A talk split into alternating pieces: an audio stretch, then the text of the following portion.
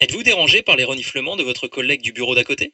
Avez-vous jamais eu la chair de poule au volant de votre cabriolet? Ne vous êtes-vous jamais retrouvé nez à nez avec un chauffeur de taxi trop bavard? Si la réponse est oui, n'attendez plus. Sortez vos écouteurs et écoutez des professionnels. 80s, le podcast. Nos spécialistes dans vos oreilles 24 heures sur 24. Où 80s passe, l'ennui trépasse. Osez commenter, nous sommes prêts à vous répondre.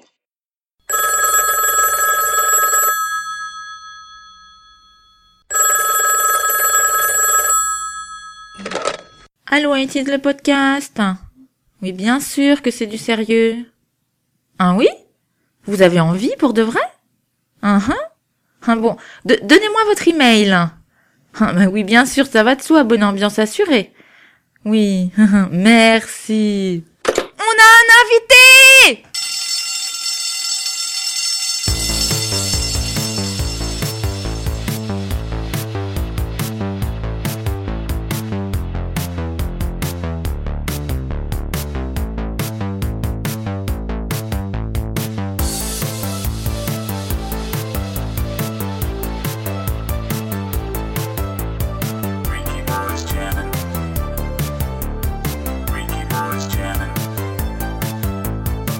Bonjour à toutes et à tous et bienvenue pour ce nouveau numéro d'Aitis le podcast. Aitis le podcast, c'est le rendez-vous incontournable pour vous qui considérez que Magnum est autre chose qu'un bâtonnet glacé, ou bien encore que personne dans la vie ne choisit sa couleur, et que l'important c'est d'écouter son cœur. Alors aujourd'hui, nous allons consacrer cette nouvelle croisière vers les années 80 à la saga Ghostbusters, autrement appelée euh, SOS Fantôme euh, dans nos contrées. Après le débat reste ouvert, nous aurons peut-être l'occasion d'en parler. Alors j'accueille pour parler de tout cela euh, Nico. Est-ce que ça va Nico? Oui, bonsoir. Mikado, est-ce que ça va? Bonjour à tous, euh, ravi de papoter enfin de cette œuvre culte. hein. Imrage, est-ce que tu vas bien? Ça y est, il est parti. Oh là là, de Casper. non, arrêtez, je flippe. Bon, ça va bien Imrage ou? Ouais, ouais, ça va, ça va. un voyage en Écosse récemment? Non, je ne sais pas. Non, non, Ok, très bien. j'ai pas de kilt. Si seulement. Et, et, bah, et Charlotte? Comment ça va Charlotte? Bonsoir, ça va nickel, euh, comme toujours. Bon, alors la grosse information de ce numéro 9 est la présence parmi nous d'un journaliste que la plupart d'entre vous connaît. J'ai nommé Patrick Helio.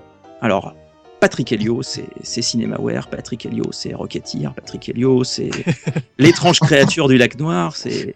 Bref, c'est quelqu'un qui, qui vous livre de la Madeleine de Proust. La Madeleine de Proust par wagon, quoi. En plus d'être le chantre des vieilleries charmantes et truculentes qu'il défend toujours avec véhémence, il voue également un culte à James Bond et aux films de genre à tel point qu'on pourrait croire qu'il aurait préféré grandir dans les années 50. Donc, euh, bref, merci Patrick de nous honorer de ta présence sur ce numéro. Est-ce que ça va bien? Eh ben, ça, va très bien. Merci à vous de m'inviter. C'était très sympa. Et puis, sur un, c'est vrai que sur un sujet comme ça, c'est, du bonheur de, de venir discuter avec vous. Bon, C'est un petit sujet confidentiel, hein, personne connaît ça, hein, c'est pas beaucoup Petit film connu, mais bon, Film de genre. voilà, voilà, c'est un film d'auteur, quoi. Ah, Casper, c'est pas mal. Euh, alors, euh, alors, donc au programme de ce nouveau numéro, on va avoir le journal Nico, notre découverte de chacun des films, notre traditionnel débat, la rubrique jouets et produits dérivés, les OST et a. tests, euh, voilà, et il y en a, les, euh, les tests Blu-ray et bien sûr les traditionnelles anecdotes de Mikado Twix et d'autres surprises encore, mais bon, vous allez découvrir tout cela. Alors, déjà, euh, Patrick, est-ce que tu peux nous, nous, nous parler un petit peu de, de ton, ton actualité déjà? C'est Oh, bah, tu as dit beaucoup de choses, hein, Cinemaware, euh, tout ça. Il est vrai que Euh, c'est un peu d'actualité, c'est vrai qu'on on peut le dire. Toujours, ouais, plus que jamais. Non, non, bah oui, non, non, bah moi je suis, euh, je travaille dans, donc dans la presse. euh, je travaille au Journal des loisirs interactifs, qui est un journal euh, professionnel euh, donc pour l'industrie euh, jeux vidéo euh, et des nouvelles technologies. Et puis je, je, je suis un chroniqueur, on va dire euh, régulier de Silence on joue, donc un podcast hebdomadaire par euh, par Libération. Erwan Cario, on fait ça toutes les semaines sur le, bah, sur l'actu jeux vidéo. On brasse euh, l'actu euh, jeux vidéo, jeux indés, les grosses sorties, voilà, toutes les semaines. euh, Tu es l'un des chroniqueurs préférés d'Erwan Cario.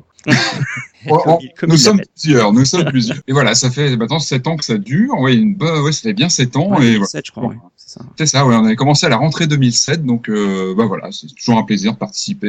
Et un peu comme vous, on, on se retrouve comme ça pour parler des choses qu'on aime bien, et c'est toujours, un- toujours un plaisir. Donc, euh, donc voilà. C'est un plaisir à, à l'écoute aussi. Hein. C'est vrai. Ah, merci de nous écouter. Et puis, euh, puis c'est vrai que moi j'ai tendance à pas mal parler de, de, de choses un peu, euh, un peu datées, on va dire. Donc euh, c'est vrai que je pense qu'on est synchro sur nos thématiques d'aujourd'hui. Donc c'est très bien. Ouais, c'est ce, que- c'est ce que je me disais, c'est que euh, souvent tu as une trentaine de secondes pour dire ce que tu fais quand tu ne joues pas à la fin de l'émission.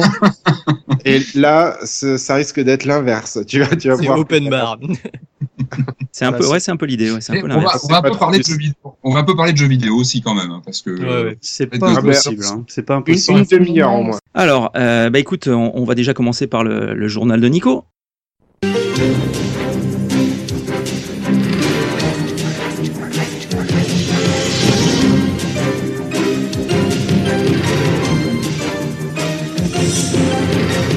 Bah, madame, mesdemoiselles, messieurs, bonsoir. Bienvenue au JT d'Active de podcast où on fait du vieux avec du neuf, ou le contraire en fait, je sais jamais trop. Donc première news, bah, au moment où nous enregistrons, bah, c'est la Coupe du Monde au Brésil. Et donc pour fêter ça, euh, TV propose les 120 premiers épisodes de la série culte Olive et Tom gratuitement et légalement. Yeah, c'est bon Donc euh, c'est pas mal. Hein.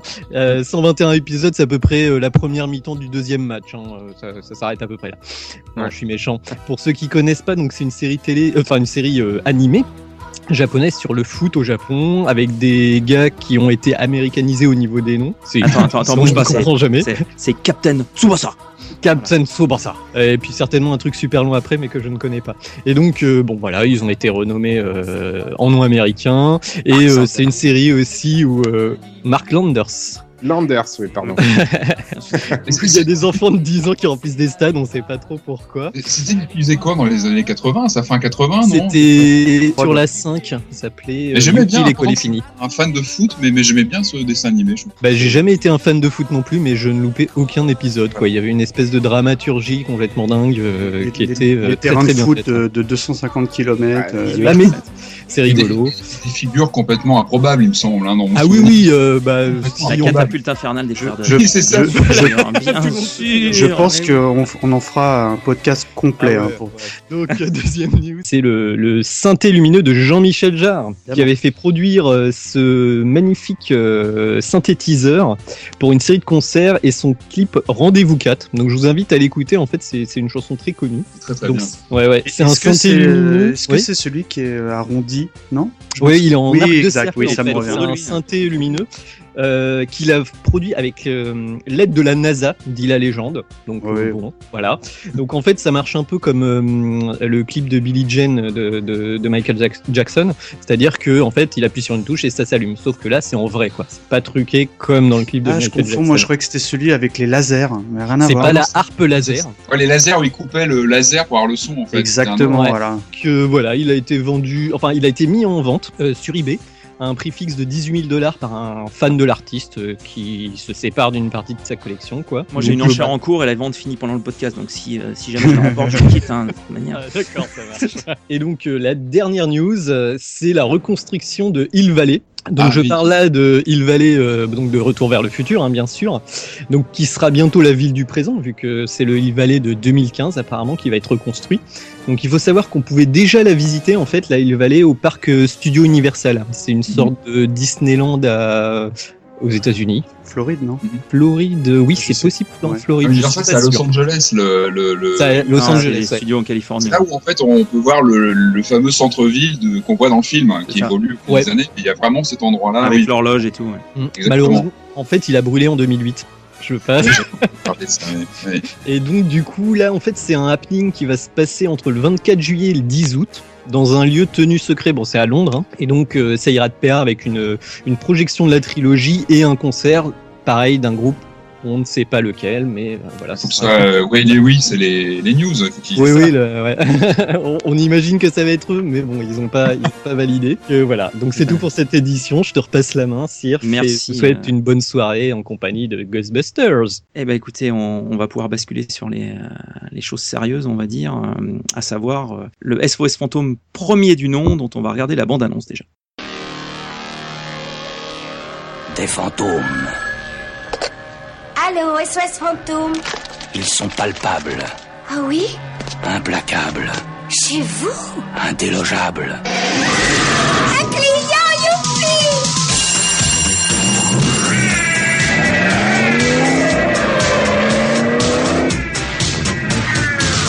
SOS fantôme. Vous l'auriez pas vu un revenant? Trois hommes capturent un fantôme impossible à tuer.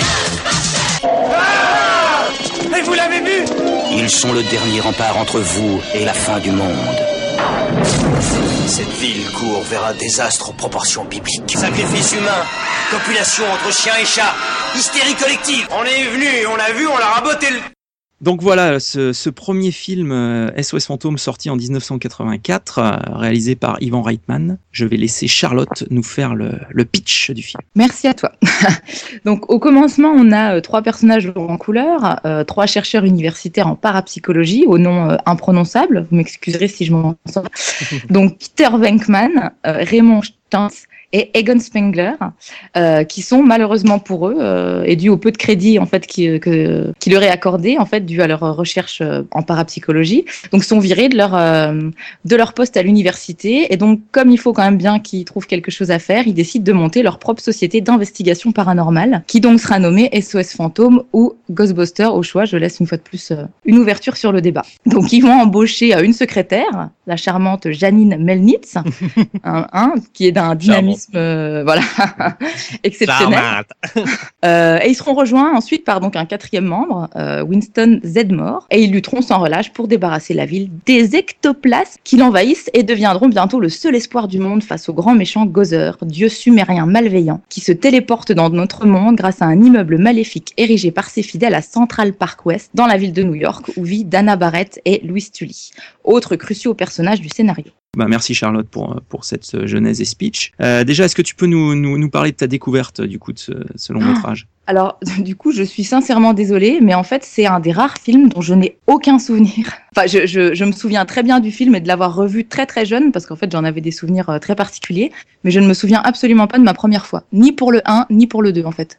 Et pourtant, euh, c'est, enfin, c'est un film qui est vraiment resté ancré dans ma mémoire, parce que là, de les avoir revus, j'avais le, vous voulez, il y avait, y avait plein de moments du, de l'histoire où je me remémorais exactement ce qui se disait. Enfin, vous savez, quand vous avez le scénario qui, Mmh. Ouais, qui, qui ouais. défile avant que les gens disent les choses. Oui. Mais je, je, je suis incapable de me souvenir euh, quand je l'ai vu pour la première fois. Quoi. En Voilà. aucun cas, tu ne l'as vu au cinéma, je pense. Ah bah non, je. voilà, non. ça aurait été compliqué. C'était compliqué. Mais bon, notre spécialiste arrivera plus tard pour sa découverte. Euh, Pa- C'est ça. Pa- Patrick, euh, Patrick, euh, ta découverte alors de, de ce SOS fantôme C'est pareil, ça date un petit peu, parce que je devais, je sais pas, je devais avoir, je devais avoir 10-12 ans environ, peut-être. Alors moi, c'est par la VHS hein, que j'ai découvert. J'en suis très fier, parce que j'ai eu mes, mes années VHS où, euh, Comme beaucoup, ouais. avec, mes, avec mes parents, on allait au vidéoclub et c'était une époque bénie pour moi, hein, parce que je découvrais les films, comme, comme beaucoup d'entre vous, j'imagine, par leur pochette. C'est-à-dire qu'on découvrait les visuels, euh, le résumé, etc. Et euh, j'ai pas un souvenir très net, mais j'ai dû, euh, en tout cas, je suis sûr d'avoir vu Ghostbusters en VHS dans un premier temps. Moi, j'ai juste, euh, bon, on reviendra sur le sur le film euh, après, mais j'ai un, un, un petit souvenir de la première vision, donc j'étais plutôt plutôt jeune et une frustration euh, sur la durée du film. Parce que le, le pitch faisait que euh, j'espérais qu'on verrait plus de chasse aux fantômes, etc. Et j'avais trouvé le le, le, le scénario finalement trop resserré par rapport à, à cet univers complètement hallucinant qui était décrit dedans et je crois que ça m'avait complètement fasciné. Et euh, en fait je redemandais quoi clairement. Et voilà c'était mon premier contact et puis après voilà, je l'ai revu euh, 353 fois depuis. Donc, euh, j'ai durci mais mon avis dessus j'ai voilà c'est un film euh, cultissime mais voilà mon, mon premier contact c'est par la VHS euh, et, euh, et voilà. Écoute, merci Patrick. Euh, et, et toi alors, Nico? Alors moi c'est c'est aussi alors j'ai un peu raconté ma vie. Euh, c'est un film que j'avais complètement du nom de- c'est un film que j'avais complètement euh, zappé à l'époque. Et même dans sa sortie vidéo après en fait euh, j'ai Enfin, à l'école, on n'en parlait pas. Enfin, personne, personne ne suivait ce film. Personne n'en fait, parlait c'est pas possible Personne n'en parlait. Ben, enfin, après, j'étais assez jeune, quoi. J'étais en primaire, machin. Ouais. qui est dans des Personne régions un peu. euh, voilà, Ouais, oh, c'est bon, là. oh. Ouais, je viens de là-bas aussi alors. Et donc, du coup, en fait, moi, j'ai de la famille en Angleterre. Et donc, j'allais voir mes cousins tous les deux, trois ans, euh, au nord de l'Angleterre. Et eux, mais ils étaient, mais genre, mais ultra fans, quoi. Et euh, pendant les, les, la semaine où j'ai pas, que j'ai passé, passé chez eux, euh, j'ai, ils m'ont euh, surgavé de Ghostbusters. Ils avaient le jeu sur le Spectrum cassette. Ils avaient euh, tous les, les, les jouets, le pack à proton dans le dos et tout. Et ils m'ont, j'ai regardé la première fois en fait en V, en V, VO. Et donc j'ai pas compris grand chose, mais c'est vrai que c'était, euh, j'étais tellement dans une ambiance euh, d'émulation avec eux. Et quand je suis rentré en France, en fait, j'étais extrêmement frustré parce que j'étais devenu ultra fan de Ghostbusters et j'avais aucun copain avec qui euh, partager ça. Eh ben merci Nico. Euh, Mikado, toi, ta découverte alors Bah moi je pense que c'est un entre guillemets un mix entre Charlotte et Patrick, c'est parce que moi je, je, je pense que je l'ai vu en VHS, mais euh, j'ai dû le voir vraiment très très jeune parce que euh, de, de le tout premier souvenir qui me revient quand je pense à SOS Fantôme, c'est j'avais eu peur. Et donc je pense que j'ai dû le voir très jeune parce que évidemment que ce film tu le regardes aujourd'hui, il fait tout sauf euh, flipper. et euh, Moi, je l'ai revu, euh, je l'ai revu bah, du coup pour, pour c'était une, une bonne occasion pour revoir le film euh, pour le, le podcast. Et justement, moi, je trouve au contraire, il y a quand même des effets, c'est horrifique. Hein, la première apparition voilà. dans bibliothèque. Enfin, exactement. Bah voilà, voilà. C'est ce que j'allais dire, c'est que parce que euh, voilà le, le truc, qui, voilà le tout tout tout premier souvenir que j'ai de SOS fantôme, c'est euh, le fantôme dans la bibliothèque. Et selon moi, c'est la scène euh, la plus effrayante de, des deux films même, j'ai envie de dire quoi. Bon, bien évidemment, euh, après, euh, je l'ai vu re-revu chez le fameux copain là qui collectionnait comme chez Nico euh, tous les films d'horreur, les Evil Dead, les machins, etc. Donc euh, voilà, après je me suis largement euh, rattrapé. Bon, je l'ai vu peut-être deux fois moins que Patrick, mais j'ai quand même vu un certain nombre de fois euh, conséquent. quoi. Merci Mikado et euh, bah, notre spécialiste des découvertes, euh, Imraj. Pour le tard. Allez, c'est parti. Non, mais, ah, En ah, en fait, 2013, qu'est-ce toi, que tu l'as vu en DivX l'année dernière, toi. Non, non, je- je- Non, non, la semaine dernière pour réviser. non, non, mais je fais gagner du temps au podcast ou, euh, ou j'étale là Je sais pas trop. Non, non, non, mais voilà, je l'ai découvert euh, gamin. Mais euh, j'ai pas de précision sur la date exacte et sur le médium. Euh, mais c'était très certainement sur une bande. Et, euh, et voilà. Voilà, je sais que c'est un film que j'ai vu beaucoup quand j'étais gamin et que j'ai peut-être occulté de ma vie pendant une quinzaine d'années. Et c'est vrai que j'ai, enfin, là pour le coup, on l'a regardé pour réviser et euh, beaucoup de choses sont revenues. Il y avait aussi des choses qui s'étaient mélangées euh, et aussi peut-être un petit peu avec le dessin animé que j'ai dû regarder à l'époque. Ah, ouais. Enfin, un exemple tout bête, Bouffetou, en fait, dans- je crois que c'était dans le dessin animé, du coup, euh, il a presque quasiment intégré l'équipe puisqu'il est dans les locaux, je crois. Oui. Et domestiqué en fait. Oui, c'est. Ouais.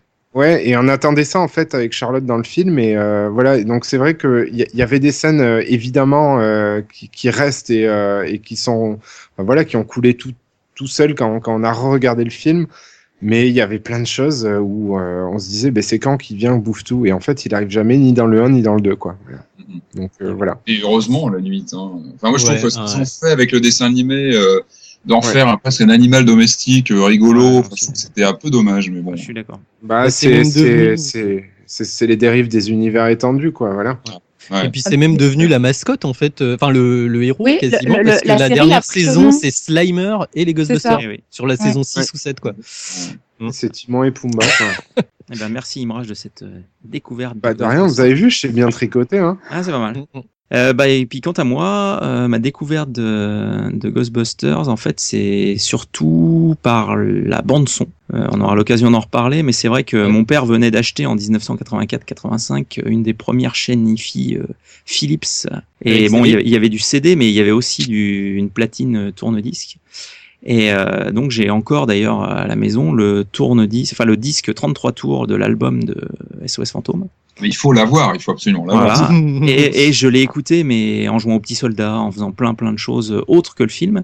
Et le film, je l'ai découvert en fait après, euh, lors d'une location, pareil, en, en VHS. Mais c'est tout, enfin c'est vraiment d'abord le le la, la bande son qui m'a qui, qui m'a voilà qui m'a. Ouais, qui, qui était terrible à l'époque. Hein. Ouais. C'était Voilà. Bah, c'est les tubes euh, MTV euh, Mhm. calibrés pour. Enfin, c'était. euh, Donc, euh, donc, donc voilà, c'était c'était ma, ma découverte de, de Ghostbusters SOS Fantôme. Alors bah écoutez, on, on- je vous propose de, de commencer avec un, un petit euh, un petit personnage euh, anodin. hein.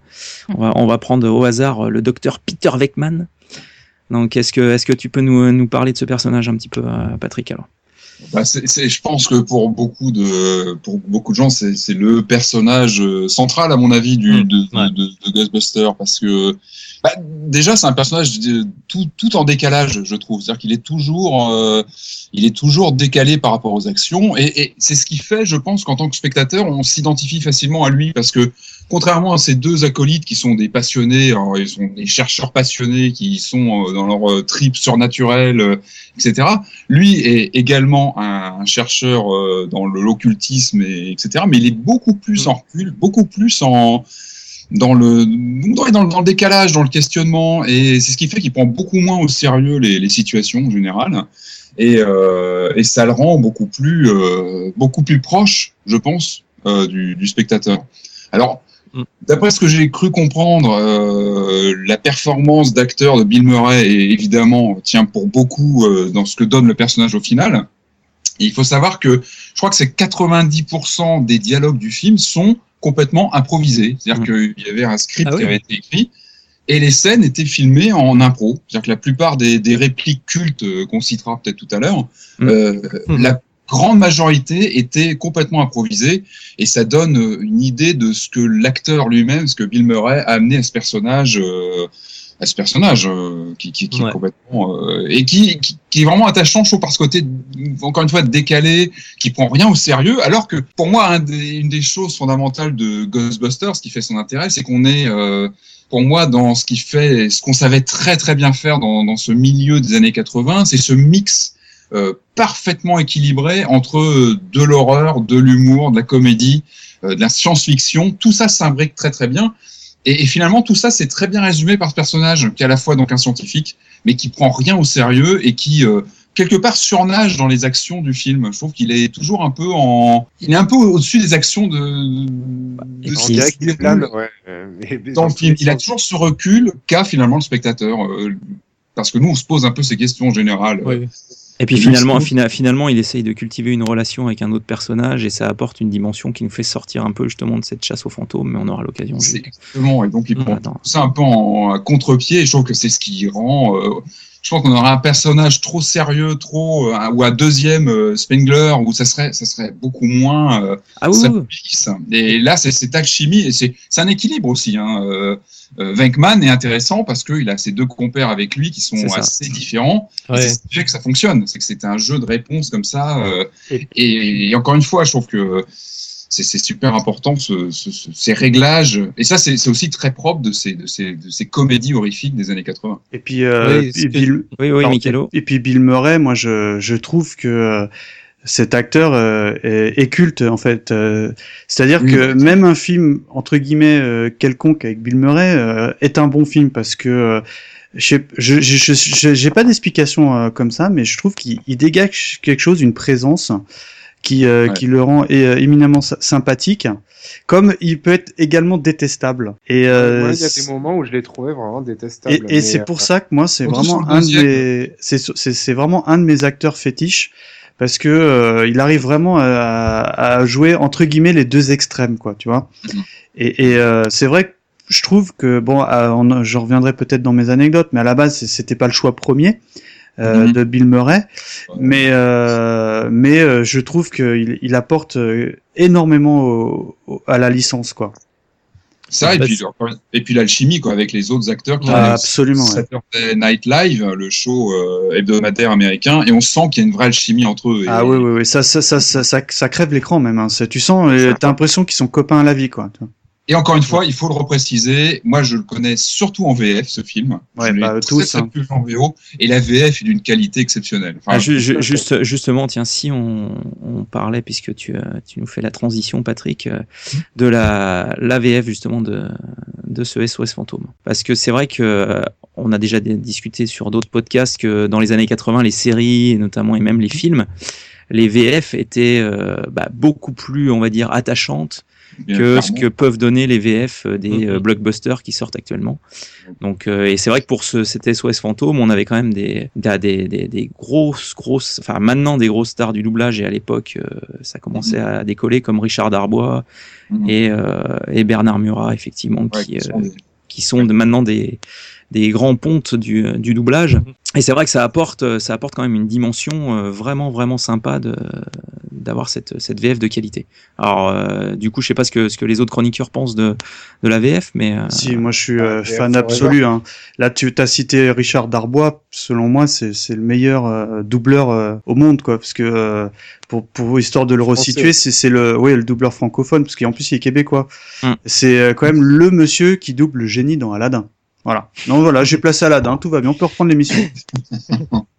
non, mais enfin, ce, cet acteur, enfin, ce, ce comédien ex- extraordinaire. Et c'est vrai que moi, euh, bah, pour être tout à fait honnête avec vous, j'ai jamais vu le film en, en VO parce que euh, il y a des licences comme ça, il y a des dessins animés comme ça de notre enfance que j'ai, pareil, j'aurais beaucoup de mal à les voir en japonais ou en version originale parce que euh, le doublage est, est exceptionnel Euh, et euh, je je sais pas enfin je pense que évidemment que la, VO est, est, est parfaite mais euh, la VF est vraiment Mais la VO est très bien. Moi, l'ai déjà regardé par curiosité en VO, et c'est vrai qu'il y a des petites remarques, il y a des choses différentes, c'est toujours intéressant à voir. Mais moi, mon affect, il est vraiment du côté de la Ah oui. VF. Je, je pense que c'est valable pour tous les films euh, qu'on a pu voir dans notre enfance, parce que Les je- Gremlins, je- vous en parliez l'autre- la dernière Ouais, fois. voilà. euh, ces- De- Demain, tu me demandes de regarder un, Indiana Jones, euh, je peux pas le voir en VO, c'est impossible. Donc voilà, c'est c'est vrai que. Après, euh, est-ce que ça vient pas aussi du fait qu'à l'époque où on a vu tous ces films, on parlait pas anglais? Bah, évidemment. Et Ah, puis c'est des Oui. supports qu'on a vus euh, 12 milliards de fois, enfants ou Puis de toute façon- et euh, c'est complètement ancré en nous, quoi. Tu vois. Enfin, c'est. Euh, Même au-delà de ça, Oui, moi, de toute façon, quand, quand t'allais euh, quand t'allais dans un supermarché acheter ton film, ou quand t'allais au vidéoclub, t'avais de toute façon que des versions françaises. T'a- T'avais pas le choix. Ah oui. Peut-être que, euh, je sais pas, à l'époque, si on avait eu le choix et euh, s'il y avait eu que de la VOST, euh, on se serait habitué à ça et voilà. Mais en fait, le fait est que on n'avait pas accès aux VO de toute façon, donc on était obligé d'avoir les VF. La qualité des doublages est quand même vraiment d'un cran euh, au-dessus de même ce qui se fait maintenant, j'ai l'impression. Bah, ils étaient obligés avec des voix qui sont ça. limitées, parce que c'est vrai qu'on retrouve des voix. euh, Enfin, Ah, bah, par exemple, Peter Venkman, c'est la voix de Looping dans l'agence touriste, et, il a les mêmes intonations. Vraiment, il y a des moments où on se dit, on ferme les yeux, on, on a l'impression d'entendre parler Looping, mais quand même, on avait Sac en plastique. Ouais, voilà, des, des, des, des doubleurs qui étaient, euh, enfin, sans vouloir être méchant, mais maintenant, euh, avec la mode des doubleurs stars, on va dire, qui viennent d'autre chose que, Ah que du, y a- y a aucune que- que, épaisseur, du monde du doublage pour faire euh, mettre sur l'affiche qu'il y a genre Alain Chabat qui ferait, qui ferait Shrek et Alain Chabat il est excellent en doubleur. Mais euh, c'est c'est vrai qu'on a quand même euh, des doubleurs pros qui sont vraiment très très très bons euh, sur cette période-là et particulièrement sur Ghostbusters. Par contre, moi je l'ai revu en VO en fait, en, en VO oui, et, euh, et c'est vrai qu'il y a deux trois vannes qui sont quand même meilleures en VO. Euh, comme Patrick disait, tu, tu- tu disais que c'était un peu improvisé et on sent les mecs qui sortent du champ en, en- Ouais. en retenant de rire quoi en fait. Ce que t'as pas en VF. Et ce que Ah tu vois subtilement en VO, que, euh, enfin, il y a, y a deux trois scènes surtout avec euh, Dana Croyd et, et, euh, Peter Venkman.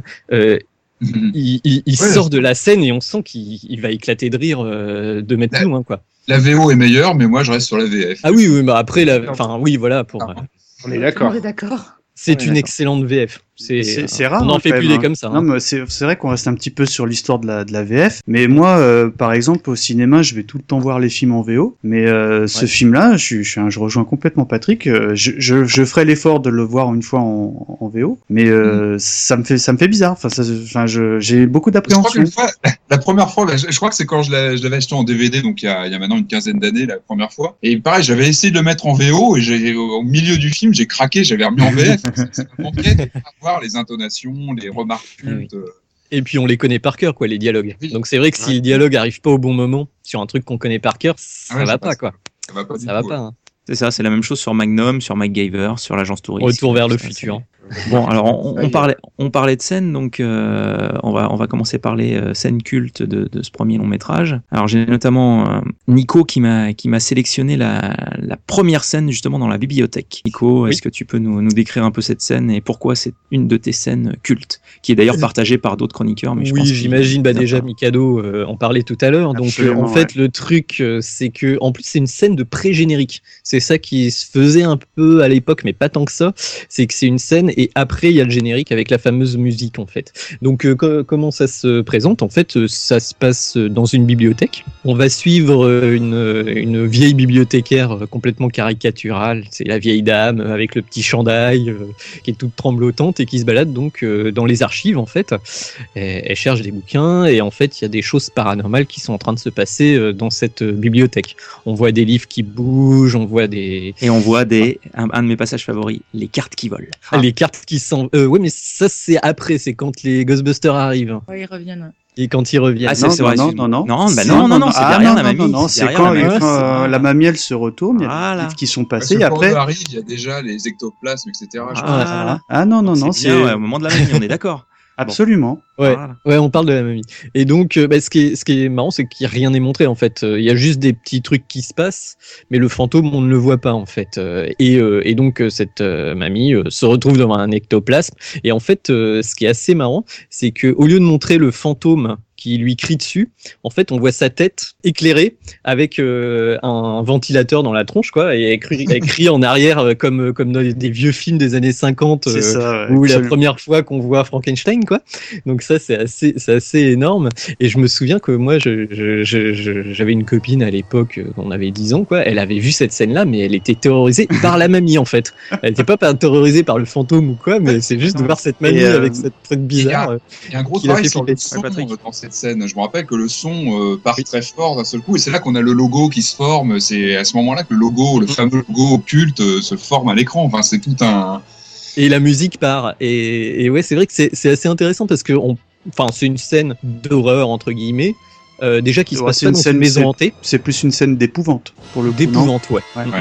Ouais, parce que- enfin, de suspense, de thriller. L'ambiance, Et, ouais. euh, je sais pas si vous avez des DVD, parce que moi, j'ai, euh, sur celui que je possède, il y a les, euh, les commentaires euh, des- des- du réalisateur et de euh, Harold Ramis, je crois. Très intéressant. d'ailleurs. Et qui est, vraiment, je vous invite à, à regarder ce que et ils expliquent comment ils ont fait cette scène. On pense à des effets spéciaux pas possibles. En fait, c'est que des bouts de ficelle. Euh, Il y a du fil de nylon qui fait traverser les, les livres. Et ils expliquaient tout simplement que pour les petites fiches euh, de, de, de bibliothèque, c'était bah, des, des types avec des souffleuses derrière Ouais, des ventilos. qui, qui envoyaient de, de l'air. Et, ça- et l'effet, je trouve, est extraordinaire. Mais et puis d'ailleurs, euh, cette scène a été reprise dans le film euh, Ouais, euh, Soyez sympa rembobiné. Big Kind Rewind. Be Kind Rewind où euh, justement bah, ils font des, des, des, des, des effets spéciaux avec encore moins de moyens. Enfin, voilà, les, les, les bouquins qui sont tenus avec les fils, euh, ils y sont dans ce, dans ce Ah, film. quoi. faudrait que je le vois celui-là. C'est Ah si, ah, c'est il très très bon, il est faut le voir. là, excellent. Les films quoi. suédés et tout, là, Ils refont euh, Ghostbusters avec euh, des tuyaux d'arrosage et des guirlandes de Noël qui bougent pour faire les rayons. C'est c'est juste énorme, quoi. Voilà. Et donc en plus cette scène se passe en deux fois, donc euh, parce que du coup euh, ils appellent les Ghostbusters qui vont retourner dans cette bibliothèque. Et ce que je trouve aussi symptomatique euh, du film Ghostbusters, c'est que c'est un film avec des fantômes et tout, mais il n'y a pas une seule maison hantée. En fait, c'est des lieux on va dire souvent publics et euh, bah, pas des lieux d'horreur classiques à part les égouts euh, c'est toujours euh, un hôtel Euh, bon alors on peut dire que c'est peut-être une référence à Shining mais même c'est un hôtel une bibliothèque Je pense que c'est, euh, enfin, ce qui est intéressant, justement, c'est intéressant que tu parles de la géographie. Moi, j'ai un peu l'impression que dans le film, New York en lui-même est presque un personnage de l'action. On a un Oui. peu l'impression que le, tout à fait ouais la ville de New York, elle est souvent citée, les personnages euh, en parlent régulièrement. Et j'ai un peu l'impression que voilà, c'est euh, c'est presque un personnage à part entière. Voilà, j'imagine pas Ghostbusters passer à Los Angeles ou euh, dans une autre ville. J'ai vraiment l'impression que c'est l'identité de New York avec ses bâtiments, sa bibliothèque. euh. Je pense que c'est vraiment un, un point important de la, du film, à mon avis. Ouais. Et puis c'est c'est ce genre de film qui fait de New York la ville de cinéma euh, on- on- dont on rêve quoi. Enfin moi tous les gens que je connais qui sont allés à New York m'ont dit mais c'est comme au cinéma quoi, c'est comme dans Spider-Man, c'est comme dans euh, Mhm. Ghostbusters euh, et tous ces films de cette époque euh, qui, qui glorifiaient euh, on va dire et puis l'architecture de New York est quand même assez particulière avec des grands bâtiments un peu gothiques. C'est vrai que ça ça aide bien à, à instaurer une ambiance un peu sympa. Mhm. Voilà. Bon, eh ben écoute, merci Nico pour cette scène Je culte. t'en prie. Euh, bah du coup, moi, moi, je vais me permettre de parler de de l'ami Egon, qui est quand même un prénom euh, assez, assez particulier, Egon Spengler, qui est euh, joué donc par euh, Harold Ramis, euh, à qui Ouais. nous, euh, nous avons consacré une- un cadeau bonus euh, il y a quelques temps. Donc euh, ce, personnage est bah, du coup intervient pour la première fois dans cette fameuse bibliothèque où il est en train de, chercher des euh, traces du passage des ectoplasmes et autres. Et en gros, ce personnage de d'Egon est un peu le, comme le disait Patrick tout à l'heure, le, cerveau du groupe finalement. C'est euh, lui qui euh, bah sérieux, quoi. Voilà reste, garde ouais. toujours la tête froide, Ouais. reste sérieux. Scientifique. C'est le scientifique par, euh, par définition. euh. Très analytique. euh, Et, do- et, do- et donc au fur et à mesure, de, donc notamment du, du premier long métrage, euh, on, on, on va le voir un peu euh, évoluer entre guillemets. Il, il va être dragué par euh, un personnage dont on parlera un peu plus tard, mais c'est vrai que et, et lui restera stoïque, euh, inaccessible, euh, voilà. Et c'est vrai qu'il a déjà un look particulier, Ouais, c'est-à-dire qu'il a, il a une coiffure justement à avoir pris un ventilateur euh, une et ils choucroute. font- voilà, une choucroute sur la tête. Le rapport justement entre les personnages est intéressant. Juste quand on parle justement de cette scène dans la bibliothèque où justement euh, lui et Dan Aykroyd commencent à dire oui euh, les livres empilés ça nous rappelle un cas qui est arrivé en 1800 euh, et Venkman qui répond mais ah oui non personne aucun être humain est capable d'empiler comme ça des bouquins c'est évident. Enfin je trouve que c'est une scène qui résume euh, dès le début du film Et c'est en- une scène totalement improvisée, ça. Et Le- en un sur- échange, euh, la, la dynamique entre les trois personnages est posée tout de suite. En quelques minutes, déjà, on voit comment ils vont fonctionner pendant les deux films, en fait.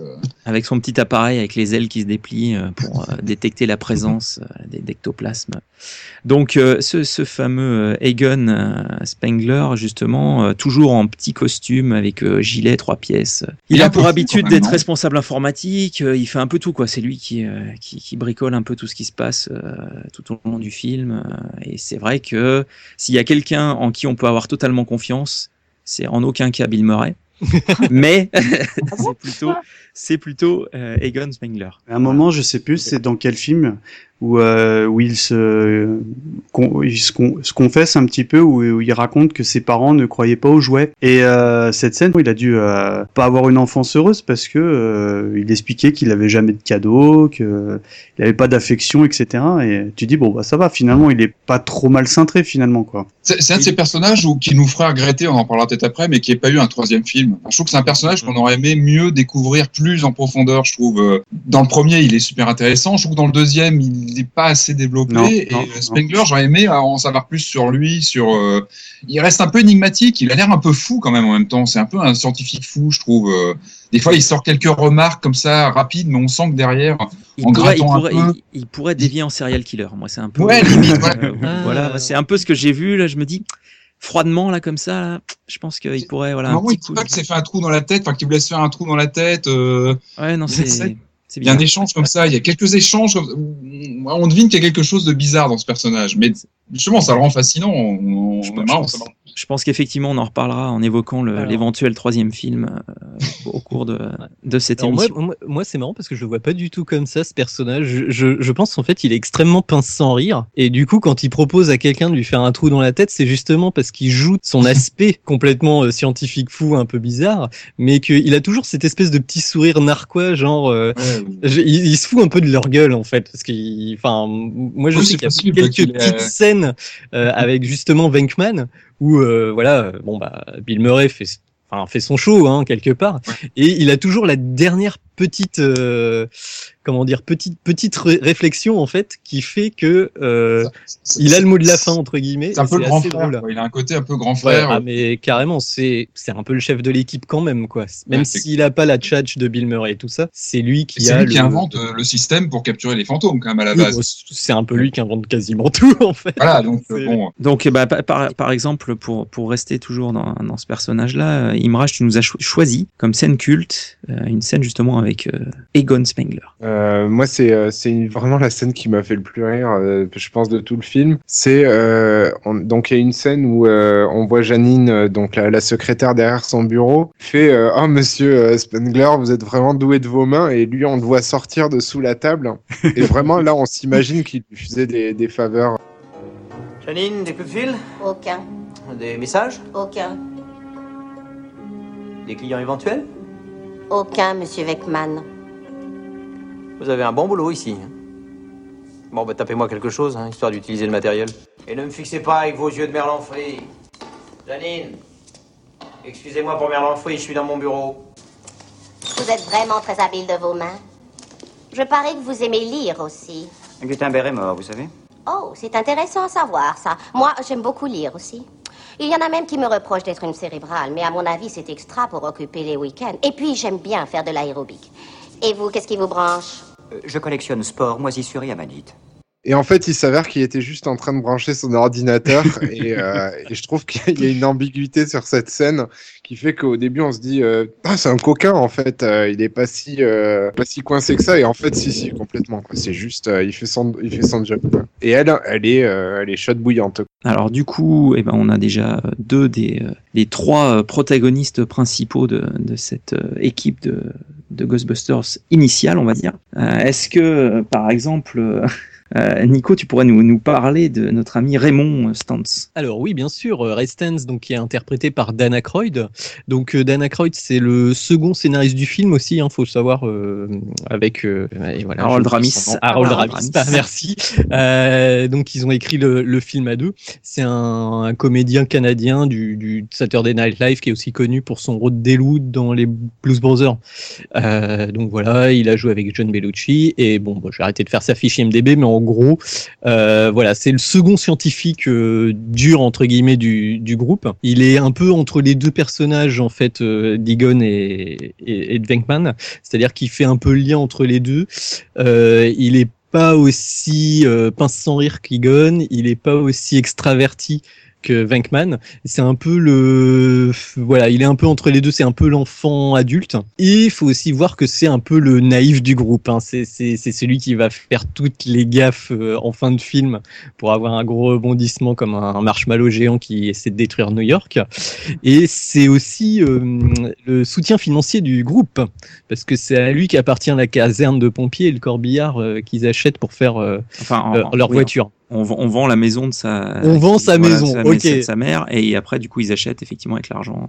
Et du coup, après, il est auto-entrepreneur. Il est, il a, dans le 2, il devient euh, euh, propriétaire de sa petite euh, boutique euh, de de- d'occultisme. C'est c'est le gentil, quoi. C'est le mignon. Oui, c'est le bonnet un peu. Oui, c'est- Ah, je Ouais, dirais mais là- pas là, ça, parce qu'il a quand même des, il est quand même professeur à l'université, donc comme un bonnet. euh, bon, voilà quoi. Mais c'est la figure enfantine quoi. Ouais, moi j'aime moi pas, j'aime bien euh, ce personnage parce que je trouve que c'est le mix entre les deux extrêmes, Ramis et, euh, et Bill Murray et en fait entre guillemets c'est un mélange des deux. Tu vois, c'est-à-dire Oui, il peut, ouais. il peut être euh, entre guillemets foufou comme euh, bah des fois il est dans le trip euh, scientifique à mort quoi. Bah, je- moi, je pense que euh, le, le personnage de Venkman, en fait, c'est le personnage qui est là pour, euh, pour faire le pont entre le, le, le film et les adultes. Et au Ouais. contraire, euh, Ray, c'est plutôt justement le, le, celui qui va faire le pont avec les enfants. Je pense qu'il s'identifie mieux à ce personnage-là parce que euh, c'est toujours à lui qu'on explique les situations, c'est toujours lui qui fait des conneries, etc. Et euh, du coup, j'ai- le sentiment que un enfant irait plus s'identifier à lui qu'à qu'à Venkman, qui peut paraître hautain et un peu dé- détestable, quoi. Oui, puis en plus il a une bouille quoi. euh, il a Ouais, il a une, un, un physique qui, qui le rend euh, extrêmement sympathique quoi. Et comme il le souligne, lui, euh, il se sent très bien à la fac au début, enfin à l'université, il a absolument pas envie de se lancer dans le privé le, et créer Ouais. la boîte. Il est très réfractaire au début au projet. euh, C'est vrai. Ouais. Enfin, dès- dès qu'il voit, dès qu'il voit la caserne, il oublie tout. Il. Ouais, non non non, il va, il- non, c'est pas la il- caserne, a c'est la trouille en fait. Hein, la c'est un perso assez, assez oui, c'est la barre, ouais. Et, et finalement, c'est le contre-pied de, complet de son, de l'acteur, enfin, de, de Dan Aykroyd, qui était, d'après ce que j'ai compris en faisant quelques recherches, qui était vraiment à la base du projet Ghostbusters, qui avait lui écrit un, Mhm. Un projet de, de scénario euh, juste après les Blues Brothers. Il voulait faire un film avec euh, donc avec John Belushi. Et sa première idée des Ghostbusters, c'était quelque chose de beaucoup plus sombre, très par- euh, très porté vers le paranormal et les sciences occultes, etc. L'acteur en lui-même.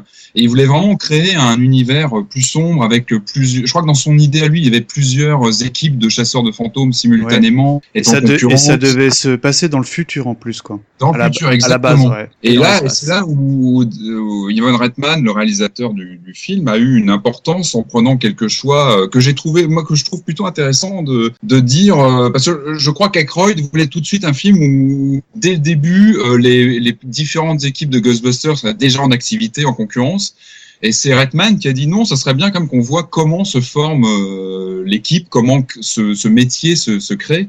Et je trouve que c'était une super idée. Enfin, je trouve que voilà peut-être comment ouais. on se met en place euh, voilà ce- cette nouvelle profession de chasseur de fantômes. Je trouve que c'est- c'est ce qui rend le film vraiment euh, passionnant, c'est de voir comment ça se met en place et, euh, et voilà. Enfin, je trouve que c'était vraiment intéressant. C'était peut-être une volonté de budget aussi, parce que, Ah oui, oui, parce que peut-être que dans le, tout, scénario là, de d'Anna Croyd, il devait être. euh, Ah bah, il serait peut-être être très faisable aujourd'hui. ambitieux. hein.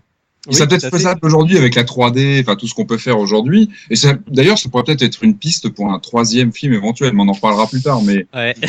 affaire à suivre. Hein. Moi, c'est vrai que ce fameux euh, personnage de Dana Croyd, je considère que c'est un peu quand même euh, celui qui y croit le plus, quoi, finalement. Parce que c'est vrai que s'il y en a un qui est vraiment à fond dans euh, cette histoire de, de fantômes et tout, qui porte le projet et qui est limite le cœur du projet, c'est c'est quand même c'est quand même lui. Alors c'est vrai que après, il apporte pas non plus à la sérénité d'un Egon Spengler et il est pas séducteur comme Bakeman, mais, euh, mais c'est vrai que franchement, il, pour moi, il est au cœur du système Ghostbusters. Mhm. C'est un trio qui marche bien euh, pour ça. Et il faut voir aussi dans la, hum, dans la série animée, en fait, où euh, ils ont refait, enfin, ils ont réécrit un peu les personnages pour un public enfantin. Et du coup, ben voilà, les, les, les, personnalités sont beaucoup plus affirmées. ça devient vraiment un ado en fait dans, dans le dessin animé. Alors que Egon est vraiment le scientifique pur et dur, sans le côté pince sans rire du film et Venkman devient un peu le bouffon du, du, groupe en fait. Ça, ça, appauvrit quand même vachement les personnages. Ah oui, bien sûr, bien sûr, bien sûr. Mais ça, ça, les caricature en fait, je dirais même plus que ça. On perd toute la finesse euh, qu'il peut y avoir sur le côté, euh, on va dire un peu euh, séducteur, un peu loser quand même finalement de de de, de, de Venkman. Mhm. Le côté un peu pince sans rire. Moi, je suis sur Egon Spengler et Stan, bah, c'est un peu le scientifique idéaliste en fait. Lui, lui, c'est la découverte, c'est le, le truc euh, qu'il pousse en avant. Mhm. Et là, en fait, c'est vraiment le côté enfantin qui ressort dans l'évolution du personnage, en tout cas. Alors, eh ben, écoutez, il euh, y, a Patrick qui nous a sélectionné également comme, comme scène culte la scène de l'ascenseur. Vous montez? Je prendrai le prochain. Vous savez qu'on n'a jamais vérifié que notre équipement était parfaitement fiable C'est vrai, mais à culpa. Comme tu dis, oui. Tant pis, il est trop tard pour s'en faire. Bah voyons. On va pas s'en faire parce qu'on porte en toute illégalité des accélérateurs nucléaires sur nos combinaisons. Oui. Allez, préparons-nous. Branche-moi, toi.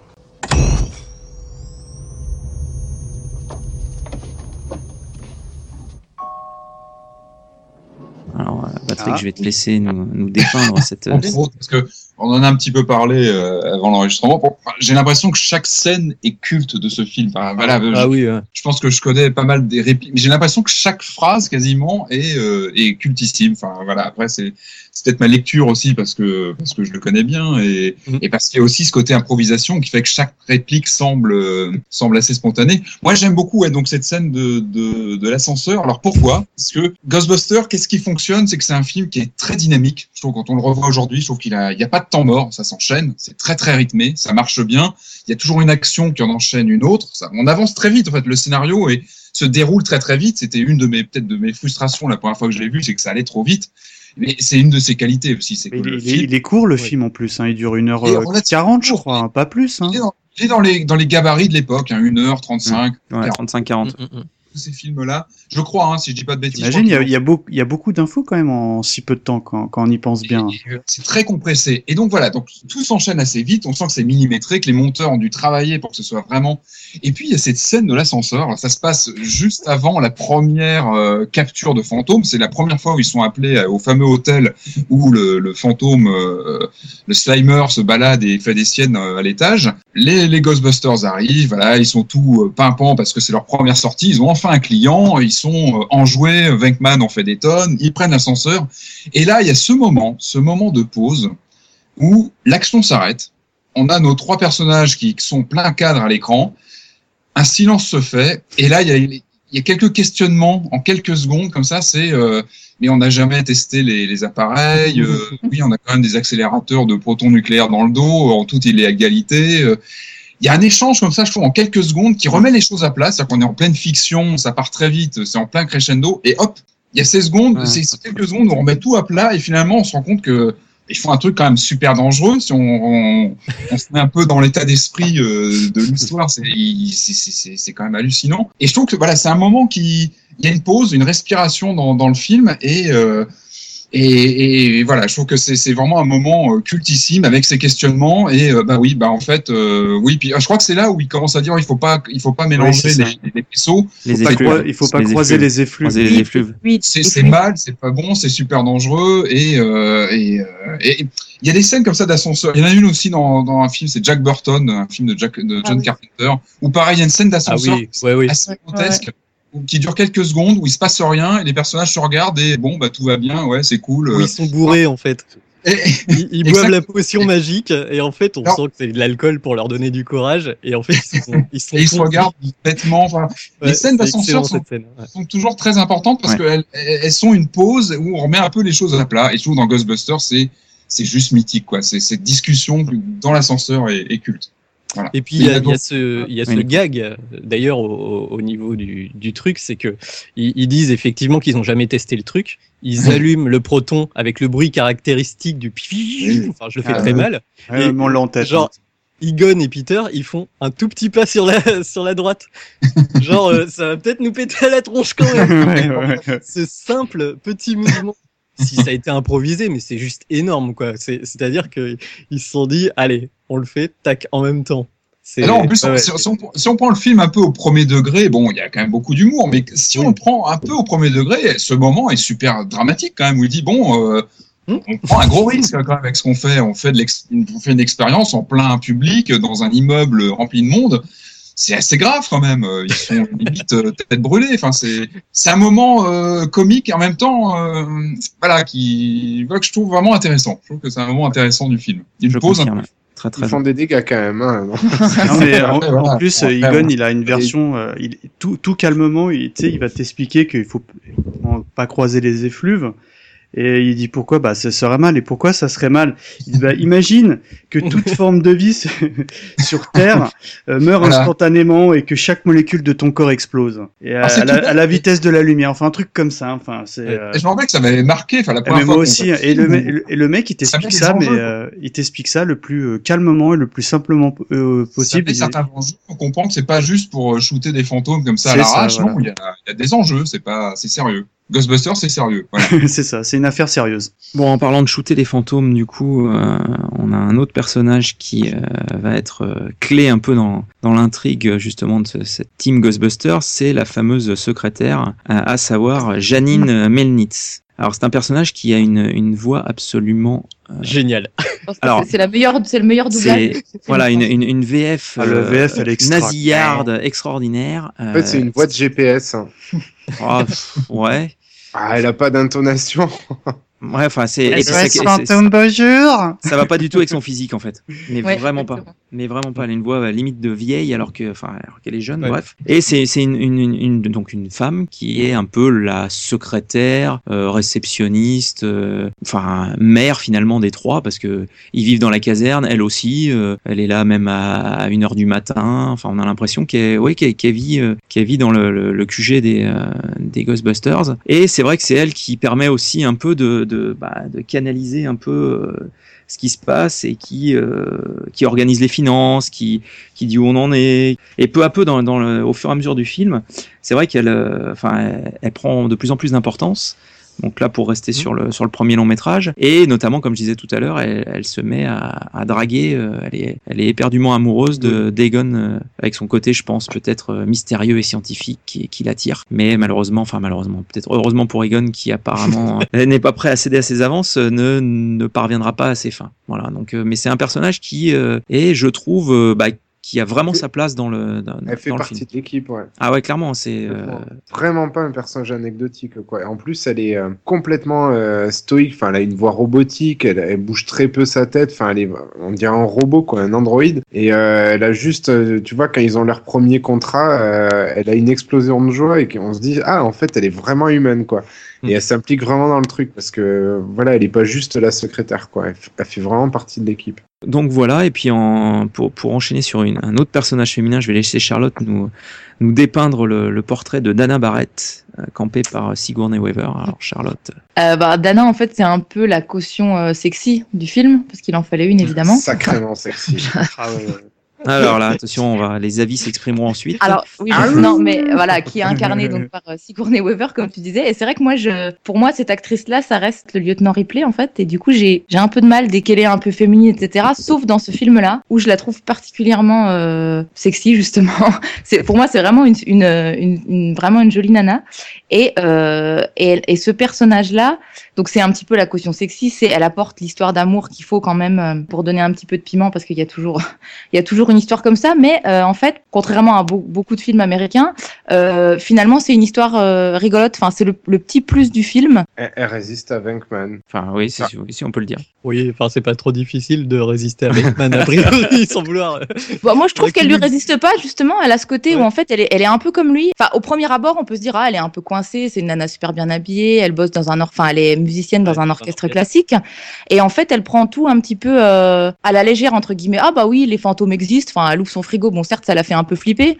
Mais bon, direct, elle va voir les Ghostbusters. Elle, euh, enfin voilà, elle, elle sympathise tout de suite avec les personnages. Et, euh, et justement, euh, Venkman, elle le laisse rentrer dans sa vie euh, assez rapidement en fait. Oui, mais Elle, elle résiste un peu, mais pour le jeu, le jeu de séduction Oui, qui est pas lourdingue en fait, qui est justement. euh, Mm. Et, et je trouve qu'elle ressemble à. ce- euh, Enfin, je trouve qu'ils se correspondent justement tous les deux hyper bien. Elle est, euh, elle est vraiment. C'est un personnage extrêmement léger en fait. Voilà, c'est. Enfin, c'est. Ouais, moi, je- moi, j'aime bien ce personnage parce que, euh, évidemment, comme disait Patrick, le personnage central, dans- c'est quand même Beckman.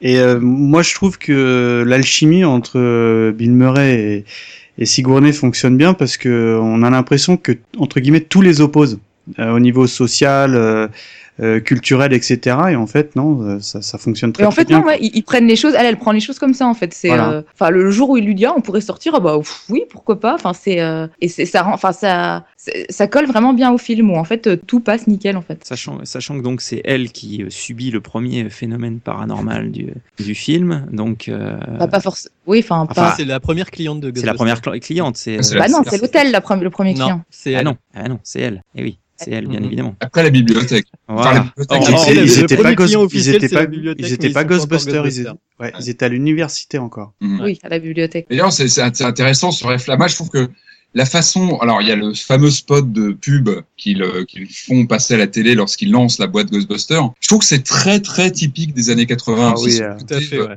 Avec, Hyper la- mal- avec l'écran cathodique et tout, Alors, enfin Il y a extraordinaire. ça, mais il y a aussi le, dans l'esprit même de, de rendre tout matériel. On est dans la décennie de la, du matériel, de- du physique, de la consommation. Et je trouve que le spot télé et la façon dont, et même la thématique du film fait que on, on, on matérialise finalement le, le, ce qui est spirituel, comme on parle de, de, de fantômes, de revenants, de la mort, de choses plutôt sérieuses, voire tabous parfois.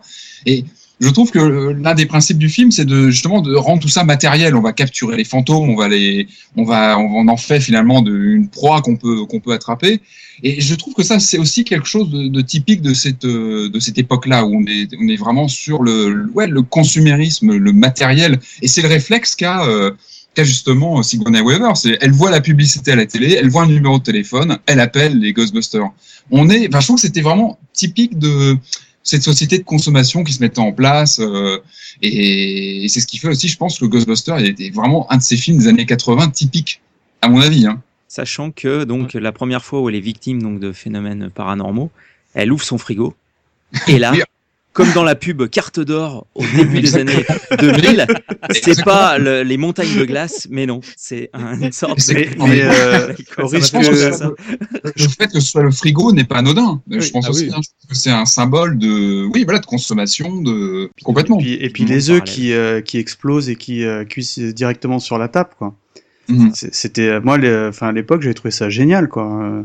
Euh, Parce que tu t'elle pose ses Ouais. courses, parce que euh, on est vraiment dans, dans la- les années 80 où les, les Américains ils vont faire leurs courses, ils reviennent avec leur sac euh, en, en papier craft et tout. Elle pose ses œufs, enfin tout ce qu'il y a de plus euh, pas cliché parce que c'était la normalité absolue, même encore aujourd'hui. Mais et puis elle pose ses œufs sur la table et là d'un coup il commence à trembler, puis euh, il se met à cuire euh, spontanément. Enfin moi je super, quoi. J'avais vraiment trouvé. Ça m'a plus marqué presque que la, la porte euh, euh, du frigidaire, Les œufs, quoi. Ouais. les œufs.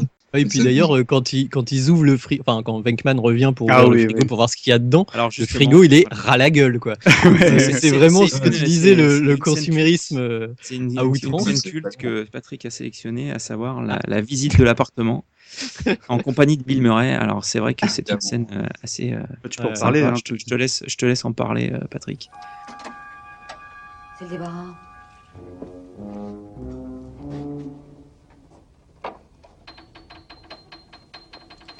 Ça les horripile. J'adore les faire souffrir. Faites gaffe, les mecs. Là, le professeur Venkman.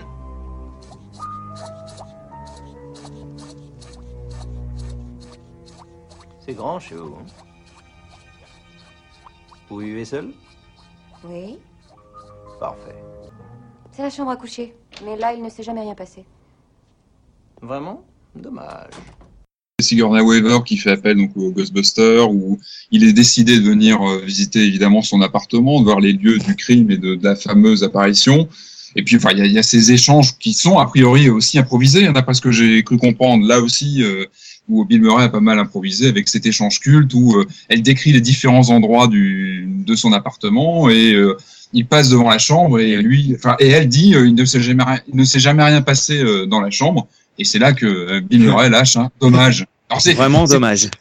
C'est vraiment dommage. Alors c'est très, c'est très, voilà, ça passe très très vite. Hein, on s'éternise pas euh, une heure sur la réflexion, mais c'est, voilà, je trouve que c'est, ça, ça fait partie de ces réflexions euh, très spontanées qui font, qui font tout le, ouais, tout le sel du film où ça, ça décoche comme ça euh, continuellement, euh, notamment avec même avec Man, euh, des, voilà, des, des sorties comme ça, des répliques euh, à tir larigot qui sont, qui sont, qui sont énormes, quoi. C'est, c'est cultissime, cultissime. Et sais pas, Voilà. en VO, il faudrait que je vérifie si en VO il y a la même sortie ou pas à ce moment-là. Il faudrait vérifier. Il faudrait à chaque fois vérifier. Je- je crois, ouais. Je pense, hein, je pense que c'est un peu un passage euh, obligatoire.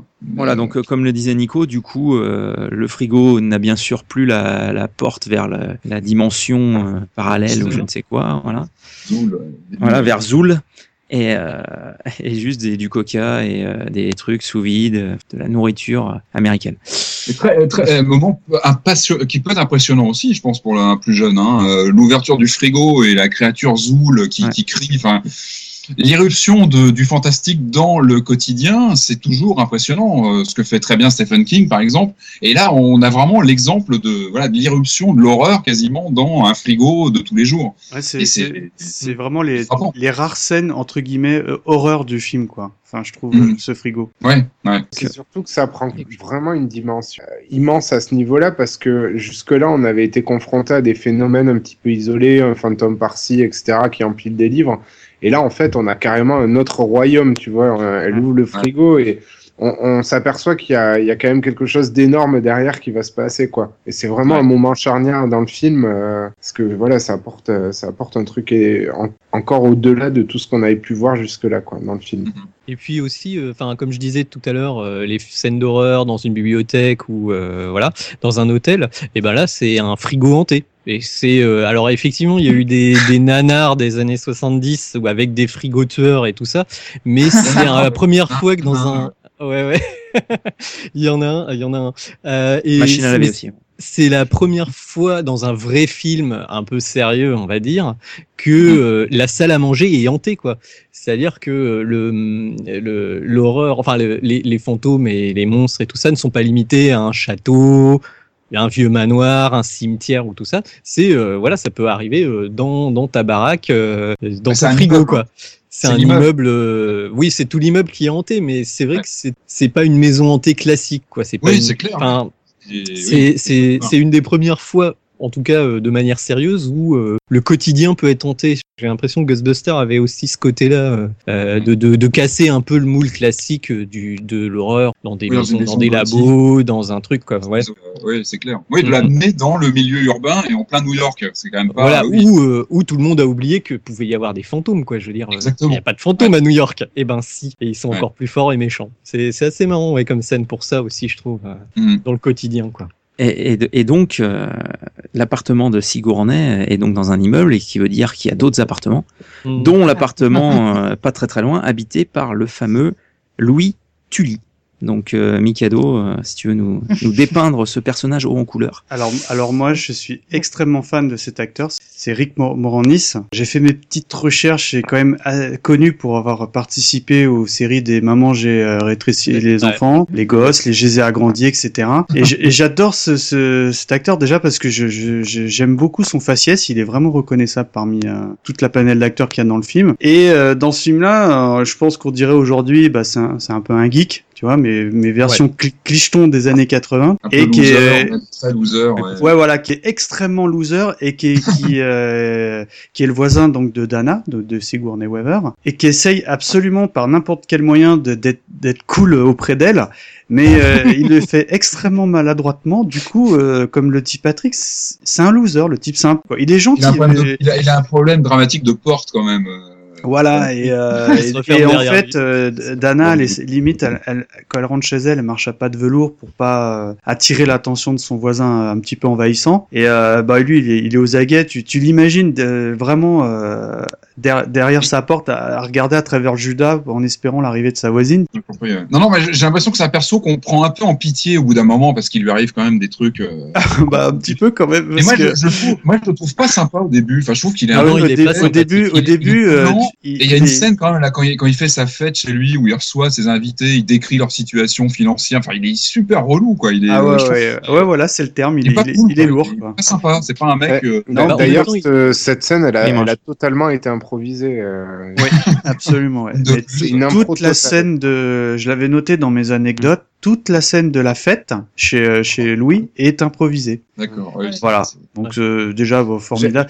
Et puis Et- moi j'aime bien. Combien, euh, combien dans, dans ce film tous les acteurs ont apporté beaucoup de leur côté? Ah oui, oui, on, on sent euh, vraiment l'investissement de chaque acteur. Hein. Euh, je sais pas, enfin, il n'y a pas beaucoup de films comme ça où où, Ouais, où les gens, ouais. les ouais, où, les, où, où on sent qu'ils vivent le film, parce que bah là, on, on, on est en préparant, on voit bien que bah comme tu le dis, qu'il y a beaucoup d'improvisation, et ça se ressent dans le film, je trouve, parce que euh, l'improvisation, si, elle est pas bonne, elle est, elle- ça, ça rend mal, mais quand elle est bien pensée, bah là, euh, ça rend le film. euh, Il y a, il y a une, une, vraie, une vraie amitié Ouais. entre les, les différents acteurs quoi, dans ce, dans ce film-là, et je pense que ça, ça a vraiment contribué à, à faire que ça fonctionne. Et je pense que on, est, enfin, c'était une autre époque aussi, parce qu'aujourd'hui, euh, un acteur assez renommé peut être, euh, peut être appelé euh, deux, trois fois par an pour tourner un film. Là, il y avait peut-être un petit peu plus de temps pour, euh, pour tourner les, pour tourner ces films-là. Ils étaient peut-être un petit peu plus relax. Enfin, ça, ça se ressent, quoi. Voilà. J'ai l'impression que ce tournage-là, ça a été un joyeux foutoir, mais dans le bon sens du terme, quoi. Absolument. ouais. Et puis bon, il y a un moment, bah, il se fait euh, justement, on parle de sa fête, euh, il se fait euh, bah, courser par, une, ils appellent ça un chien, mais moi j'appelle pas ça du tout un chien, j'appelle ça un monstre à quatre pattes avec des cornes ou je sais pas quoi. Un chien d'ailleurs. Ouais, qui, qui d'ailleurs m'avait un peu fait peur à l'époque. Bon, aujourd'hui Ah bon l'animation elle prête un petit peu à sourire, mais moi à l'époque ces, bêtes-là me, me faisaient peur et euh, je pense notamment à, bah lui, euh, il est, il est un peu pleutre, donc il il court le plus loin possible de son appartement pour échapper à cette bête qui lui, qui lui en veut personnellement. Et en fait, euh, il y, a, il y a cette fameuse scène où bah, il arrive devant le resto, que je trouve cultissime. Elle est horrible cette scène. Prochaine réunion des locataires. Les animaux de compagnie sont interdits dans l'immeuble. Hein? Ouvrez oh, oh, il doit bien y avoir un moyen d'entrer. Il faut que j'entre. Il faut que j'entre. Oh. Je vous en prie. Ouvrez-moi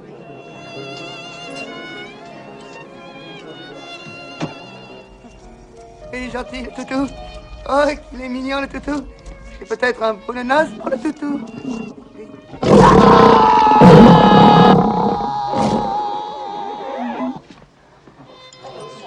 Et où il, il appelle à l'aide, t'as euh, la, la haute société qui est en train de dîner, ils voient la bête, ils entendent le, le type hurler euh, à l'aide, on voit, tu sais, la scène où, bah, c'est un peu cliché, mais où t'as les mains qui descendent t'sais, avec le bruit de t'sais, de la fenêtre, les gens s'arrêtent une seconde et après ils reprennent leur conversation exactement là où, où tout le monde s'était arrêté. Et voilà, donc On moi je... Si on, doit, euh, si on doit rire ou pas à ce moment-là d'ailleurs dans le film. Bah oui, parce qu'on se dit, Ah là, là, acide, au hein. premier visionnage, on se dit, vulgairement, il se fait bouffer, quoi.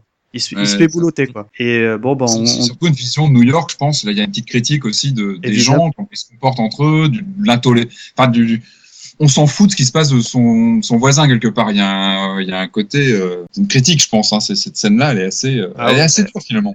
Elle est, elle est dure, mais elle est, elle est quand même drôle parce que euh, Moroni se fait vraiment. euh, moi, j'adore cet acteur. Je suis vraiment fan de. Enfin, moi, je m'en souviens de lui de, ce- dans ce film-là, évidemment, mais comme je le disais, non, euh, en tant que, il a toujours des rôles un petit peu barrés où il est euh, un peu euh, scientifique ou les trucs comme ça parce qu'il a vraiment le faciès qui s'y prête. Et, et euh, je- bah, j'aime bien parce que bah, voilà, c'est un peu le le, le, le le banquier loser, enfin comme on l'a bien noté. Euh, J'ai j'ai une question à propos de cet individu, euh, un petit euh, quiz vite fait. Est-ce que euh, vous serez capable de me dire combien de minutes il a enregistré sur son magnétoscope euh, de gym euh, 20 minutes et il l'a passé en vitesse rapide. Joli. Bien joué. Ah, il a Non, mais dégainé en premier. Il l'a fait en Nico. 10 minutes pour Bien joué. Pour briller, il dit euh, ouais alors vous voyez j'ai fait j'ai enregistré euh, 20 minutes de, de gym et en fait je l'ai fait en 10 minutes quoi. Ça, ça, c'est magique. Ça ça me régale. C'est le genre de réplique Ouais, magnifique. très, très- Et Et, c'est- et- mais ça, mais pour y penser, c'est quand même Mais oui. tellement génial. c'est vrai que ça, on l'a, on, l- on l'a pas trop dit, mais moi je trouve, au-delà des scènes cultes, il y a des, il y a énormément de répliques euh, cultes.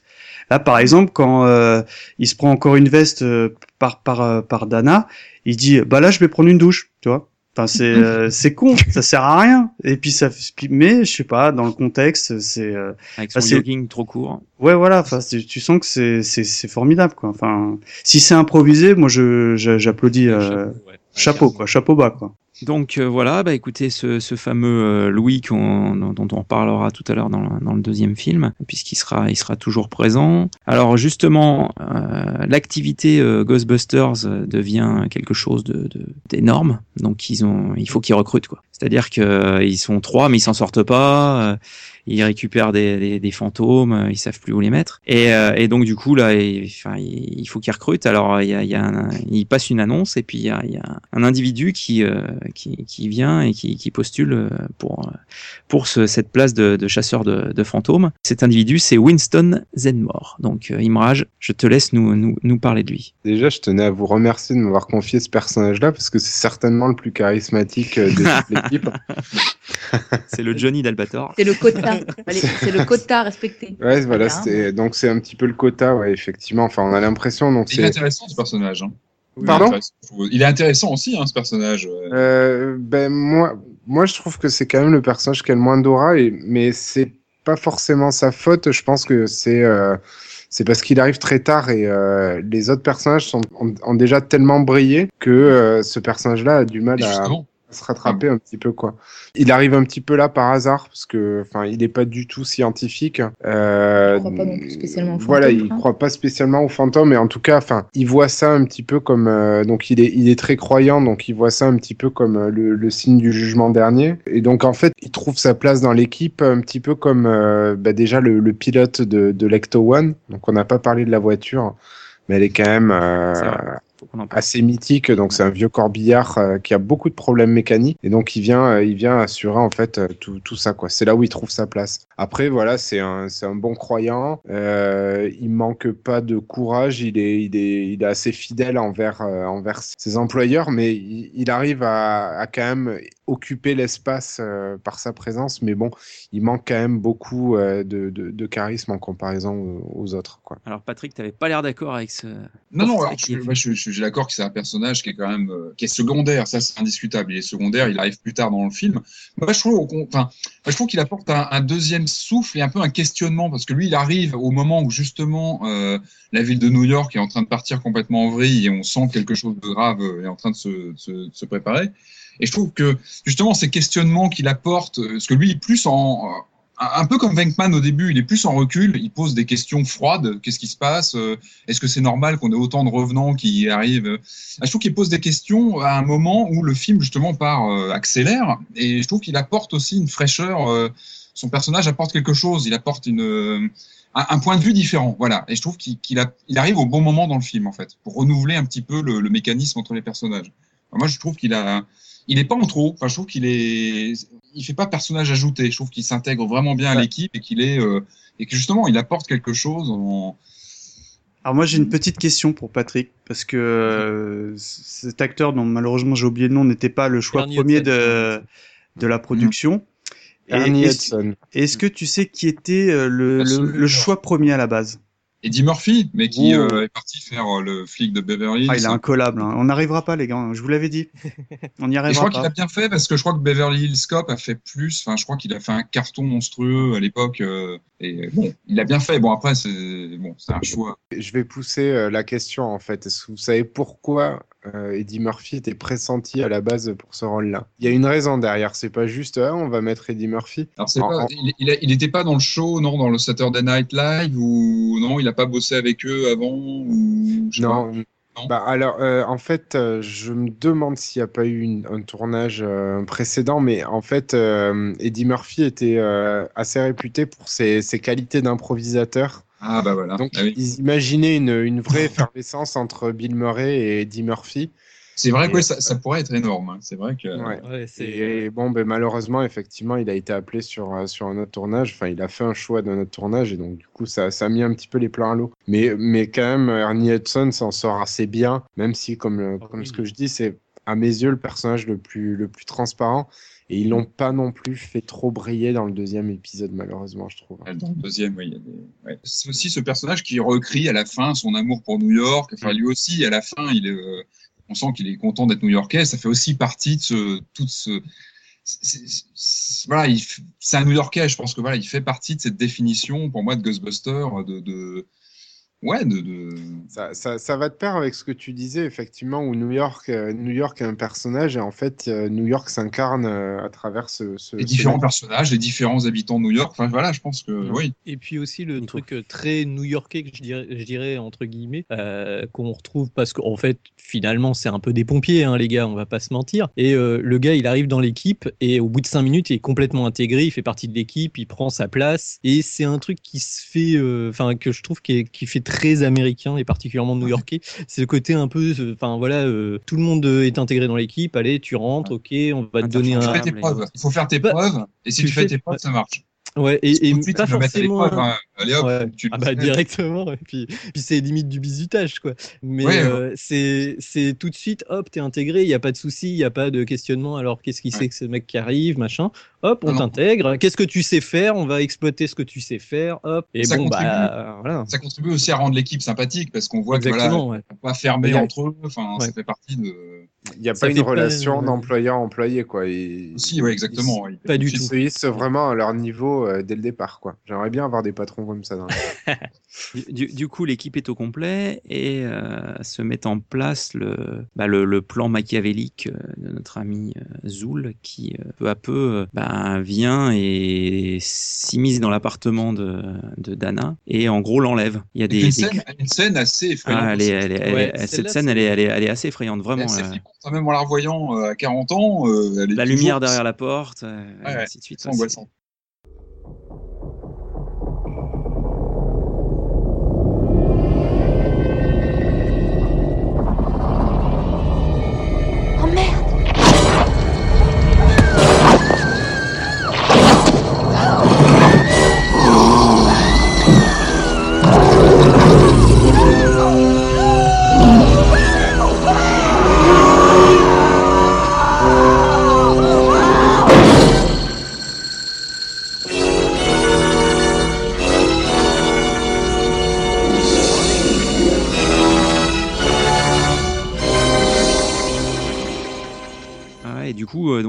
Euh, donc il y, a- il y a une espèce de, bête qui, arrive et qui du coup euh, englobe son, fauteuil et du coup euh, la kidnappe, ni plus ni moins, et l'emmène, euh, bah, l'emmène sur le toit de l'immeuble. Et, après, donc une une des scènes qui a été choisie par notamment Charlotte et Mikado, c'est la fameuse scène où Venkman arrive chez Dana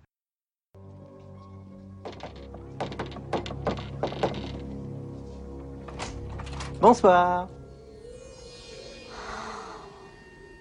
Vous n'avez pas changé un peu votre look, vous Est-ce vous le maître des clés Non, pas que je sache.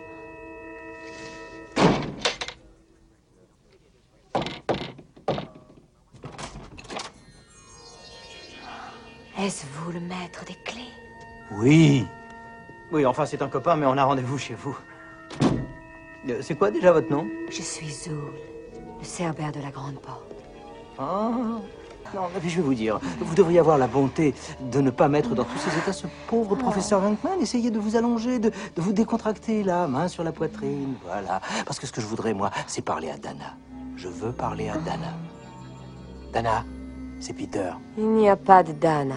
Ici, il n'y a que Zoul. Ah oui, Zouli, mais tu es folle, arrête, enfin, voyons, ça suffit, je veux parler à Dana. Dana, calmez-vous, calmez-vous, là, Dana, Dana. Je, je parle à Dana? Il n'y a pas de Dana. Je suis Zoul. Oh, la ravissante voix de soprano que vous avez là. hein. Bon, je vais compter jusqu'à trois, hein, Zouli. Et si je n'ai pas... Ouais, je, je pensais pas que quelqu'un d'autre choisirait cette scène. euh, Ah si, moi je suis culte. bah, franchement. tu en doutais, c'est ça. Mais j'en ai une autre qui est pas mal aussi. Ouais, moi aussi j'en ai une autre, t'inquiète pas. Il y en a tellement, enfin, tout, tout, comme dit Patrick, Bon, en fait, oui, chaque, scène est culte. Enfin, c'est difficile même de choisir, quoi. Voilà, mais je, moi j'aime bien cette scène parce que justement je trouve qu'elle est, elle est euh, pour les deux personnages, que ce soit Venkman ou, ou Dana, ils sont, ils apparaissent un petit peu comme à l'opposé de ce qu'on peut imaginer d'eux quoi. Donc, enfin déjà, elle qui est une nana un petit peu classique, comme je disais tout à l'heure, euh, pas forcément coincée, mais bien comme il faut, très cliché, enfin toujours bien habillée dans son petit appart. La working girl, quoi, des années Voilà, 80. elle lui, et voilà, et donc pas spécialement maquillée et tout. Et là, elle lui ouvre la porte et elle ressemble juste à une euh, diablesse. elle est hyper diablesse, maquillée, elle a un ton, enfin voilà, elle a une tenue euh, ultra sexy, enfin le, le truc euh, doré brillant, enfin la totale. Elle aurait pu jouer dans The Rocky Horror Picture Show. elle aurait pu, c'est vrai. Avec les épaulettes. Oh oui, ça aurait été bien. Et enfin bref, elle l'attire à l'intérieur euh, et Ah. donc elle le prend, Ah non, elle le prend. ah non, alors non, là, justement. alors là, objection, madame. Voilà. Objection, parce que. Elle lui demande, elle lui demande d'abord s'il est, pardon, s'il est le, le maître des clés parce qu'elle, elle est donc, euh, elle est comment dire, possédée par le, Elle est le cerbère de la porte. par le cerbère de la porte, merci. Et donc, donc lui lui répond non au départ, elle lui claque la porte au nez, ce qui est assez rigolo. Euh, il, il retape, donc elle réouvre la porte. Est-ce que vous êtes le maître des clés? Donc bien sûr, il répond oui parce qu'il va pas se faire avoir deux fois.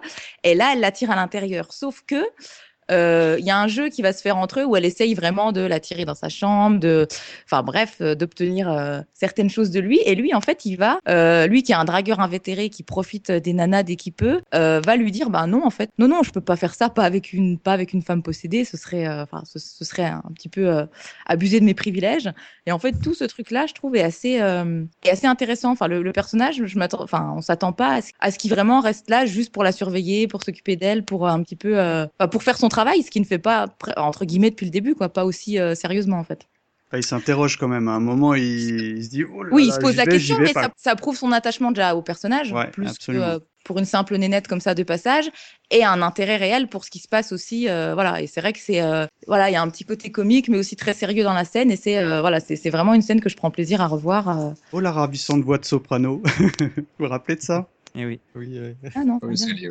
Bah, c'est un moment- Il y, a- il y a des super effets spéciaux quand elle Ah oui, mais oui, parce qu'elle se met à parler euh, super grave. Voilà.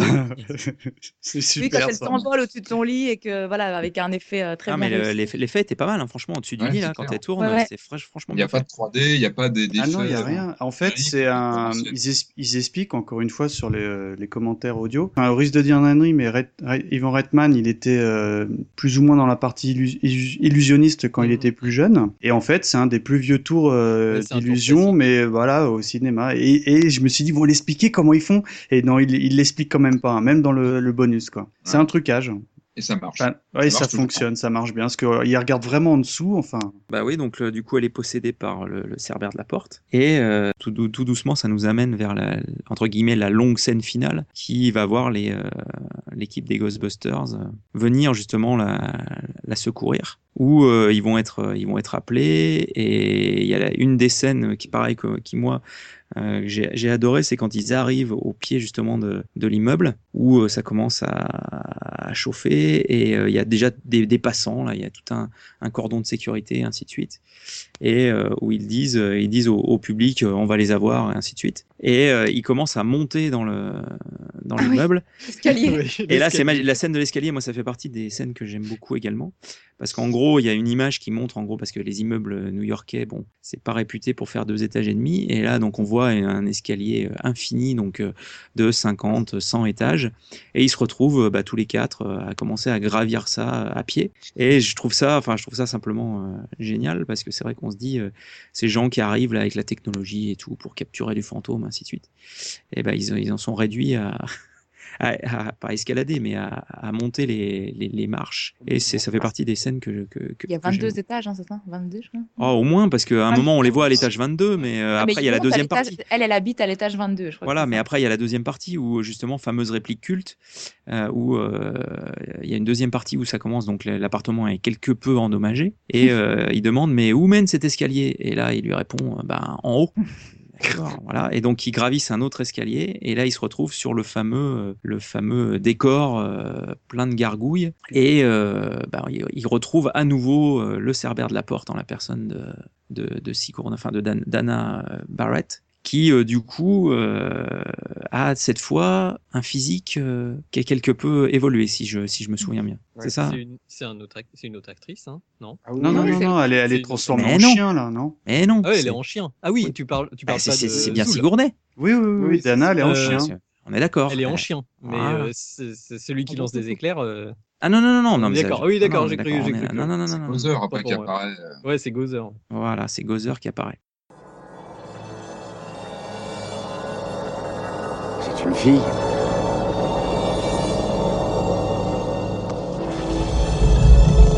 C'est Gozer. Mais je pensais que c'était un mec. Ça prend la forme que ça veut. Sous quelque forme que ce soit, on va le piéger. Ouais. Allez, Ray, à toi de jouer. Gozer, le gozerien Bonsoir à toi. En tant qu'envoyé officiel et représentant de cette ville, du comté et de l'État de New York, je t'ordonne de cesser toute activité surnaturelle et de retourner immédiatement d'où tu viens, ou si ça t'arrange, dans la plus proche dimension parallèle. C'est bien, ça, ça devrait marcher, Ray. Es-tu un dieu? Non Alors.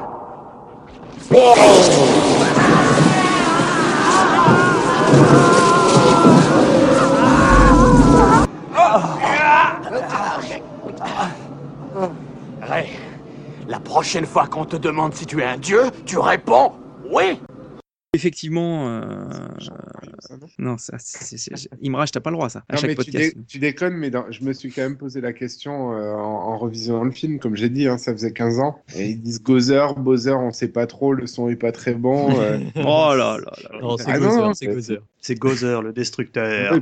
Oui, bien sûr, c'est Gozer, le destructeur. Moi, moi, je, moi, je suis fan de ce passage parce que euh, il y a beaucoup de dialogues cultes. euh, Encore une fois, c'est, c'est le mot, le mot revient, culte revient tout le temps pour ce film de toute manière. d'accord. Et euh, quant à Beckman qui dit euh, montrons à cette euh, ahem, de l'âge de pierre ce que l'on sait faire nous les Américains, tu vois. Enfin, c'est, c'est volontairement cliché, Ouais, ouais, carrément. mais euh, ça fonctionne bien, quoi. Tu sais, c'est, t'es mort, t'es mort de rire, quoi. Enfin, je trouve ça génial, quoi.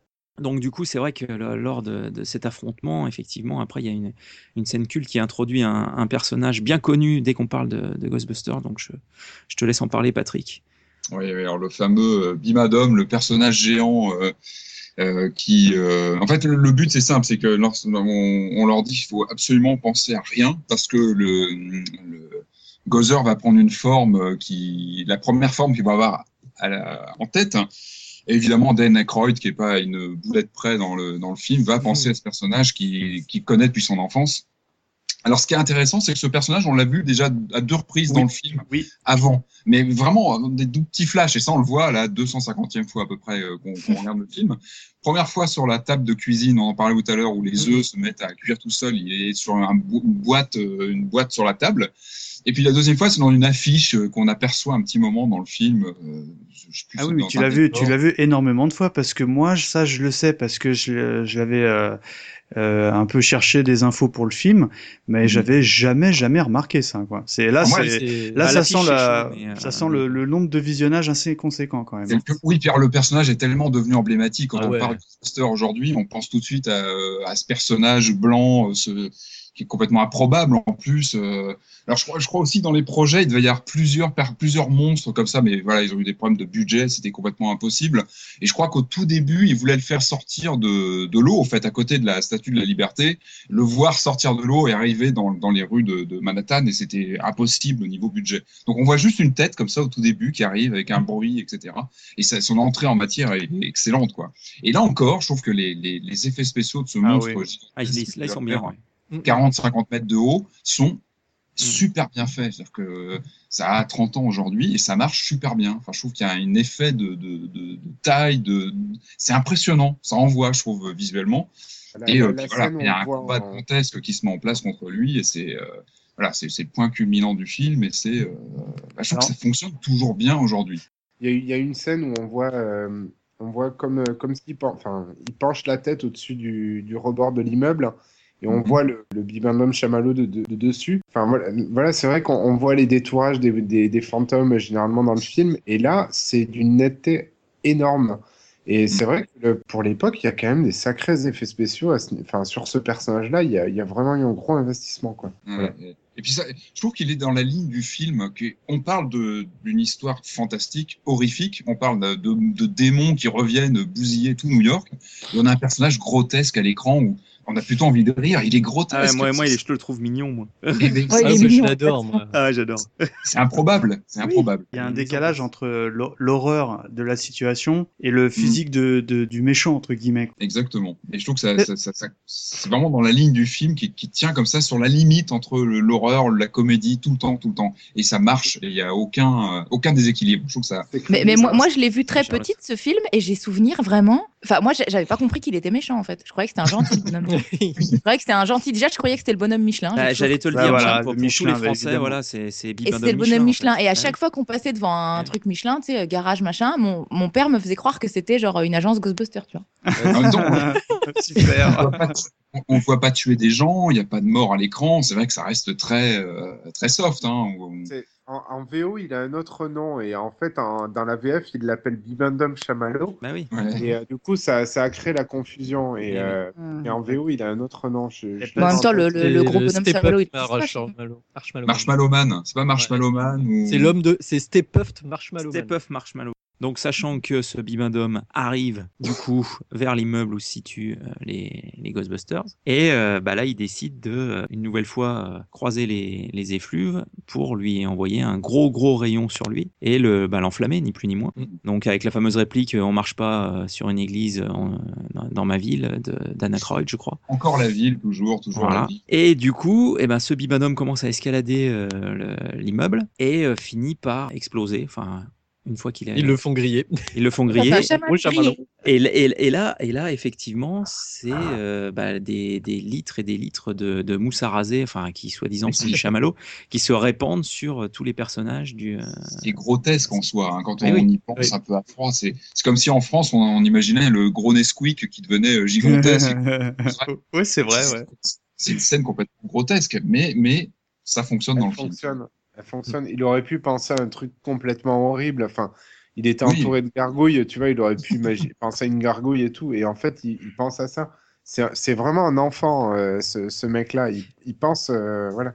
Et, et ce, le bimanum Chamallow est, a vraiment une tête assez sympathique, mais quand il commence à prendre les tirs, euh, il fronce un peu les sourcils et il fait un petit peu peur quand même. Ouais, j'avoue, ouais. Sachant que justement, donc, comme je disais, se déverse le, le fameux euh, chamallow euh, liquide, donc suite à l'explosion du bibendum, sur un personnage dont on n'a on pas parlé, on est quand même obligé de l'évoquer, euh, qui s'appelle Walter Peck et qui est euh, Ah oui. un individu qui euh, travaille pour une agence, euh, donc euh, je pense de la ville, Oui. de l'environnement, et qui euh, du coup finalement est à l'origine du fait que les fantômes se, se répandent en ville, puisqu'il euh, il demande aux, aux Ghostbusters avant justement les- les- la, la- la grande scène finale euh, de euh, couper leur bah, l'électricité dans leur caserne et donc de libérer tous les fantômes qu'ils avaient stockés et ramassés. Et ce, ce Walter Peck est campé par un acteur bien connu de, de, de fans de films des années 80. Je vais. Vas-y, dégaine. Non, non, non, non. Je, je- Moi, quand je l'ai vu, j'ai fait. Bah Ah, oui, mais moi aussi, j'en ai parlé avec Patrick et euh, du coup, je pense. Moi, j'ai pas Patrick tilté, moi. Patrick va Ah bah pouvoir si, nous, carrément. nous dire euh, de, de quel film. Die Hard, hein, où il a quasiment le, Ah ouais. même rôle. En fait, Il a le hein. même rôle. Le chieur euh, C'est ça. Qui, qui fout la zone plutôt qu'autre chose. Et, euh, et il a quasiment le même rôle, en fait. Ça pourrait être quasiment le même, même personnage. Dans le premier? Dans, Dans le les deux premiers. deuxième, Les deux premiers. premier. Non, il est dans les deux premiers. Il est dans les deux premiers. Ah, Parce qu'après, il y en Dans a pas. Dans le deuxième, il est pire. euh, Enfin, bref. Ouais, dans l'avion, il est Ouais, insupportable. dans l'avion, il est insupportable.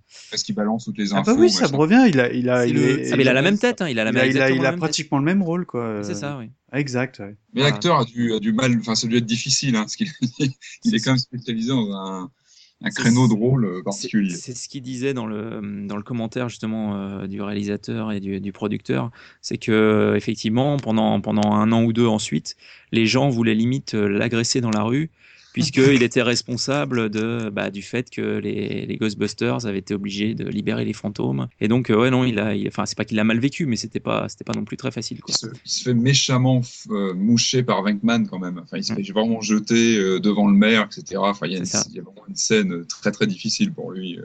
Et à la fin, il se fait quand même asperger. de- Voilà, c'est ça. Il se, il se prend, bah, ouais, je pense, euh, une tonne de mousse à raser euh, sur, euh, sur la tête. Après, c'est vrai qu'il a, un- il a un rôle de, de, de, de sale type euh, pas marrant. Après, dans l'absolu, est-ce qu'on pourrait laisser une boîte privée comme ça? On ne sait pas trop ce qu'ils font, Mm. stocker des. Enfin, ça poserait, je pense, quand même des problèmes euh, écologiques hein, quelque part.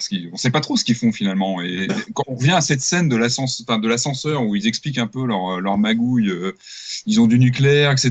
dans leur euh, dans leur, dans leur base. Bon, c'est un peu c'est un peu flippant quand même. Donc euh, bon. dé- il détourne l'électricité en plus, il le dit. En plus, oui, oui, c'est ça. Ouais, à un moment, on apprend. Donc, euh, Oui, ils, ils disent que la, la, la grille de protection et tout ça, euh, on, on met trop de fantômes dedans, ça va, c'est c'est complètement surchargé dedans et tout quoi. Ils, ils le disent eux-mêmes que bon, c'est un peu limite quand même leur, leur installation. Et, et j'avais lu que, que Redman voulait à un moment tourner des scènes sur le, la prison de fantômes et qu'ils ont laissé tomber parce que Ah, euh, ouais. Ouais, texte, c'est Très ambitieux. hein. Ouais. ça cassait le, le mystère quelque part et puis on risquait d'avoir de la peine pour les revenants etc et que c'était pas le but du film en fait. Mm.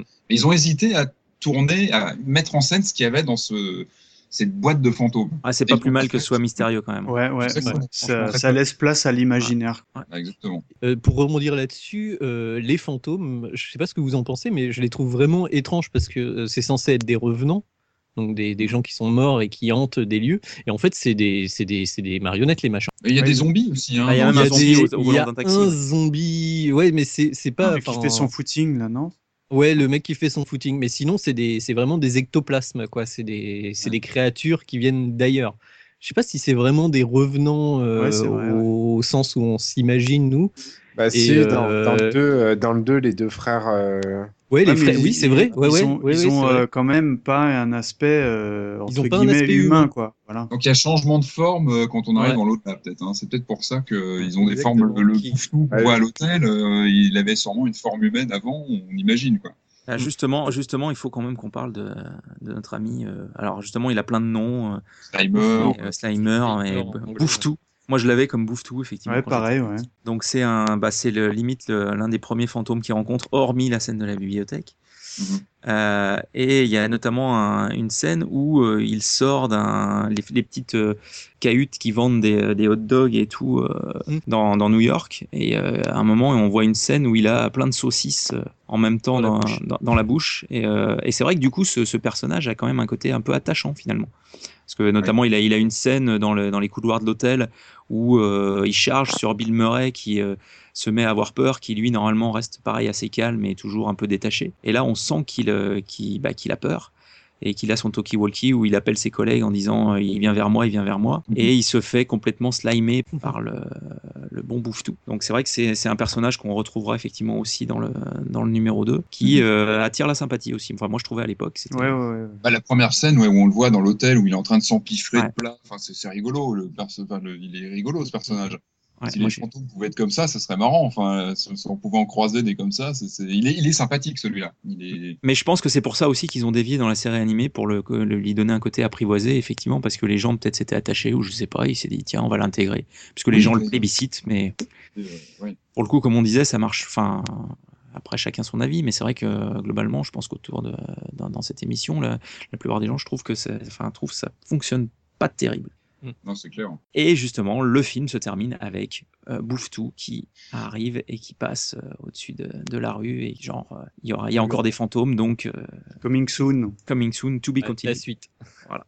Donc bah, ça va nous permettre de basculer sur la, justement l'évocation euh, plus rapide de, de ce deuxième long métrage de, d'SOS Fantôme. Donc le, le SOS Fantôme euh, 2 date de 1989 et on va s'en écouter la bande-annonce.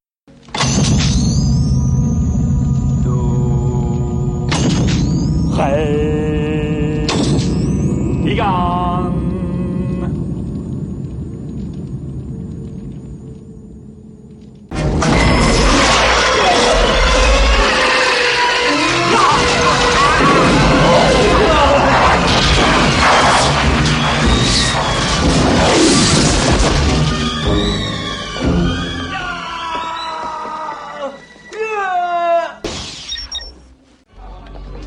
On est les meilleurs, on est les plus beaux, on est les seuls casseurs de fantômes. Nous voilà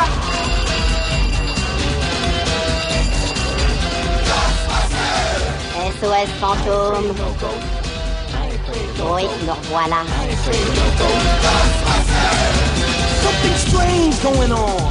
Something's wrong. Room in the room. Outside is the storm. All around Exterdiquer What? liquide ou mandat boss Yo, is that what I did? Did I see something move?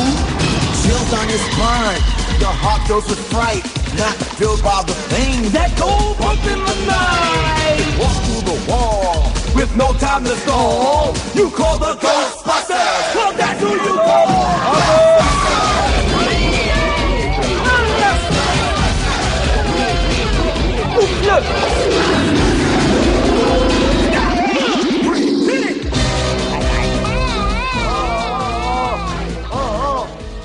Qu'il y a, chérie C'est encore cet emmerdeur de fantôme, il veut pas nous laisser tranquille. Je crois qu'il va falloir qu'on déménage. Non, attends, ne t'inquiète pas. Nous n'allons pas déménager. C'est lui qui va le faire. Qu'est-ce que c'était qu'on appelle SOS Fantôme Alors effectivement, une, euh, comme je disais, un, long métrage de, de 1989, toujours réalisé par euh, notre ami Ivan Reitman. Donc bah écoute, euh, Imraj, est-ce que tu, nous, euh, tu peux nous faire le, pitch de ce deuxième opus de, d'SOS Fantôme? Yes, donc SOS Phantom 2, euh, on se retrouve cinq ans après l'action du, premier épisode et en fait les, Ghostbusters ne sont devenus que l'ombre d'eux-mêmes. Donc on a Spengler et Zedmore qui qui animent des goûters d'anniversaire, euh, Venkman qui nous fait euh, des numéros, enfin une, émission euh, une émission sur la parapsychologie, euh, voilà donc il est il, reprend un petit peu les rênes de, comment dire de ses ambitions un petit peu charlatanesques hein, si je puis dire. Et Stans euh, lui a ouvert une petite boutique ésotérique euh, voilà donc ils, ont euh, malgré tout ça euh, un peu d'étonnement parce que les, fantômes sont quand même beaucoup moins présents mais il y a des signes qui montrent potentiellement un retour des fantômes et euh, donc on va dire assez rapidement dans le film euh, ils sont mêlés un petit peu à la, à la justice parce qu'ils ont mené des, des, investigations illégales, euh, ce qui précipite un petit peu les événements. Enfin voilà, il y a, y a pendant le jugement une scène où euh, deux, deux fantômes sont libérés, je les ai évoqués tout à l'heure. Grosso modo, tout simplement. On retrouve Dana, donc qui, elle, euh, donc le baiser à la fin du 1 n'a servi à rien, euh, puisque Dana, visiblement, a fricoté un petit peu de plus que de raison avec. euh, C'était un chanteur d'opéra? Non, c'était un, un, viol... pas un violon. Bah, non, elle, le- elle est violoniste. Avec le Elle, elle est musicien, euh, le musicien du premier, je crois. Ouais, voilà, c'est ça, a- celui qui a qui- avec fait la fameuse scène de la fontaine. ouais, Ouais. vaguement. Voilà, donc en fait, elle a fait un petit bébé avec lui. Euh, est un petit peu déprimé, il aurait bien aimé que ce soit son bébé à lui. Euh, donc de temps en temps, il essaye un petit peu d'y faire du rentre dedans, mais euh, voilà, et on commence effectivement sur, euh, sur donc, la scène d'ouverture du film où, euh, où Dana est avec son enfant euh, en poussette et il se passe quelque chose de mystérieux. Voilà, la, la poussette euh, se met à rouler toute seule. Et euh, donc, on, on va commencer déjà par euh, citer un peu les personnages qu'on retrouve. Donc, on retrouve toute l'équipe des, euh, des Ghostbusters. On retrouve également notre amie Janine. On retrouve notre ami Louis. Et Louis qui les représente, il est devenu leur comptable ou quelque Alors, chose il est comme de... ça non, non, voilà, alors voilà, du coup, Un du avocat, coup, du, du coup, on, on va partir sur une scène culte qui a été, qui a été choisie par, par Charlotte notamment euh, sur euh, le, tribunal effectivement. Donc je te, laisse nous dépeindre un peu cette scène, euh, Charlotte.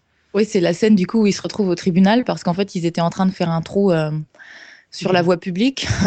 c'est quand ils découvrent du coup la rivière de slime sous la ville. Et bien sûr ils n'ont pas le droit de creuser là, donc pour la énième fois ils se retrouvent au tribunal. Apparemment c'est pas la première fois. Et donc on les accuse de passer leur temps finalement à démolir la ville, puisque c'est pour ça aussi qu'ils ont plus le droit, il me semble, de, enfin d'investiguer, puisqu'on on les accuse d'avoir détruit la moitié de New York euh, à la fin du premier film. C'est un peu l'idée, ouais. Avec des Voilà. effets spéciaux. Voilà, exactement. Balèze. Voilà, et donc ils sont là tous les quatre à attendre leur jugement. Et euh, voilà, ça a pas trop l'air de faire flipper euh, Venkman, évidemment, comme à chaque fois, qui prend les choses euh, comme elles viennent. Euh, et là, on annonce l'arrivée de leur avocat qui va les défendre. Et l'avocat, donc c'est Louis qui arrive. Et euh, alors, c'est génial parce qu'on s'attend pas déjà. Ce que je trouve génial, là, ça remet en place un petit peu le fait que tous les personnages sont encore là. C'est-à-dire qu'il y a beaucoup de films où, dans les suites, les trilogies, etc., les personnages, entre guillemets, plus ou moins secondaires, peuvent être facilement euh, changés. Et là, on retrouve ce personnage-là qui était euh, le, un petit peu, bah, du coup, le loser du premier, enfin, une partie du grand méchant qui, là, devient, bah, partie intégrante, finalement, de l'équipe. Et, bah, déjà, je trouve l'idée assez rigolote. On le voit arriver comme ça, en plein milieu de l'écran. Et il essaye tant bien que mal de les défendre, mais euh, il est quand même très très mauvais. Ah ouais, c'est magnifique. Et voilà, et cette scène où en fait il, y a Venkman donc qui est assis sur le sur le siège des accusés et c'est lui en fait qui lui dicte tout ce qu'il dit et il marmonne des trucs euh, du dans coin, sa dans du coin de la bouche, quoi. Il était, Voilà. il, il, il pince la bouche, ouais, ventriloque un peu. Exactement. Et l'autre, Mais- et par moment, il fait un quoi? Et puis hop, il reprend son, son truc et il arrive à, à débiter un, enfin, un discours à peu près, euh, à peu près cohérent. Donc toute cette scène-là est assez rigolote et ça va remettre en place un petit peu aussi le l'équipe. Euh, puisque le donc le juge va s'énerver, s'énerver et il y a un, un pot de slime en fait sur la Mm. table donc qui réagit euh, donc à la colère et à tout ce qui est un petit peu euh, vif, qui va faire apparaître deux fantômes. Donc c'est des anciens euh, détenus que le, le- le juge en question a envoyés sur la, La chaise la électrique. chaise électrique, voilà. Et donc ils sont un, un petit peu énervés, quoi. Et, et là, le juge donc va changer. Enfin, il, il était, euh, il venait justement de les enfin de les, hum, comment on dit? Condamner. De les condamner. Condamner. Merci. À, à un petit peu de prison, il me semble. Et, euh, et il se met à les supplier du coup de faire quelque chose, de sauver les fantômes. Et là, j'aime beaucoup la réaction du coup de c'est euh, Stans et Spengler qui disent ah mais non non les les fantômes ça n'existe pas. Euh, vous avez dit que les fantômes mais non mais les fantômes mais non mais mais moi je ne vois rien mais tu vois quelque chose toi. Et l'autre de les supplier encore et encore et du coup de leur dire bon ok ça y est euh, j'annule tout c'est bon allez-y. Je casse le là- jugement, ouais. Voilà, et là ils ressortent tout leur matos et tout, et euh, c'est parti. Ils sont juste trop contents. C'est euh, ça y est, c'est reparti, quoi. C'est c'est Mm, enfin la Nouba et on y va. Et ils y vont de bon cœur, quoi. Et ça met vraiment en route le film et le côté. euh, Enfin voilà, je... cette scène pour moi, elle est vraiment mythique. C'est Voilà. vrai. Alors, alors c'est vrai tu nous as évoqué le slime. On n'a pas encore parlé euh, trop de cette substance qui, euh, alors, dans mon souvenir, était vert, mais en fait non. Il est rose, pareil, ouais, est ouais. rouge, Le- rose. le- Moi, je, le- je, l'ai- je le me souvenais vert. Je sais Eh pas ben, c'est dans, dans les maîtres de dans l'univers. Ouais, Ah non, ça. moi je me suis toujours souvenu qu'il était rose. Ah et. Ah d'ailleurs, non, non, euh, moi c'était le je trouve ça slime marrant, vert d'ailleurs, euh, qu'on achetait dans des poubelles, là, des petites poubelles en plastique. Ah, voilà. Et en fait, c'est dans deux. Et voilà. Moi, non, mais moi aussi, hein, je, je- quand j'ai revu le film, je me suis dit, mais il est rose.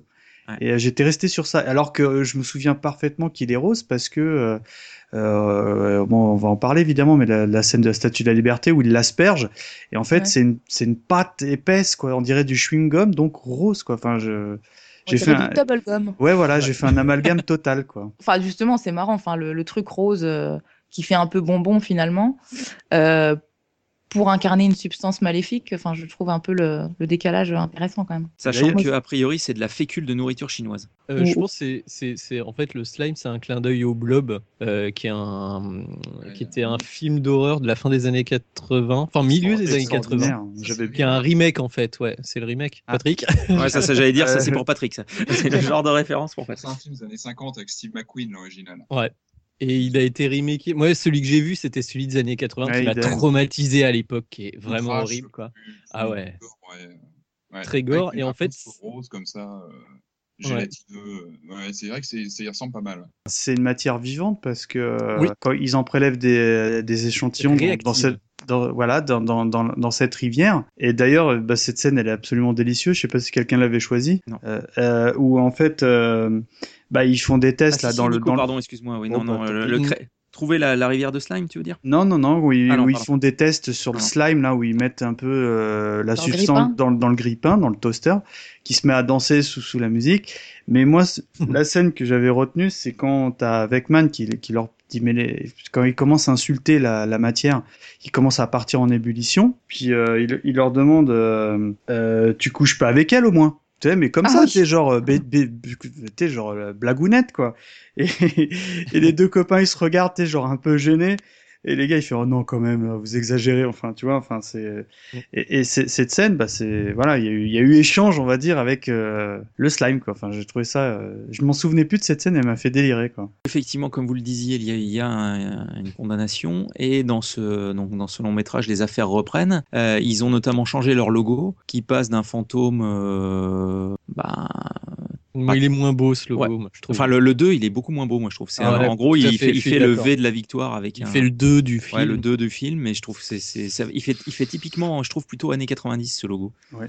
Je trouve. Ah ouais, euh, ouais. C'est, le problème du film en général. Bah, c'est Voilà. ce que, c'est ce que j'allais souligner. Euh, moi, je, Jusqu'à la musique. Je- Voilà, je l'ai revu euh, vraiment là pour préparer l'émission. Je vous cache pas que c'est comme tout le premier, ça faisait une bonne quinzaine d'années que je les avais pas vus. Et euh, pour moi, c'est plus un film années 90 que euh, pourtant il est de 89 le film, donc euh, année de production probablement un petit peu avant. Très honnêtement, j'avoue que j'aime toujours parce que j'aime beaucoup l'univers, mais euh, j'a- j'ai beaucoup beaucoup moins adhéré que sur le premier. Enfin, ça sent un petit peu la suite euh, pour pour faire la suite, parce que finalement l'histoire c'est un peu la même, hein, euh, sauf que euh, c'est plus Dana entre guillemets la, la victime potentielle, c'est son son petit garçon quoi. Et pourtant, Enfin, ils ont mis le temps pour la faire. C'est pas genre une suite Cinq ans, opportuniste euh, un an ou deux après, tu vois. Ils ont quand même mis 5 ans, quoi. Donc, euh, Bah, déjà à la base, euh, par principe, Bill Murray expliquait qu'il ne souhaitait pas faire de suite de n'importe quel film. Et je pense que euh, le chéquier aidant, il a dû un, un moment accepter, je ne sais pas. Les impôts, Et- mais ça se ressent quand même quoi.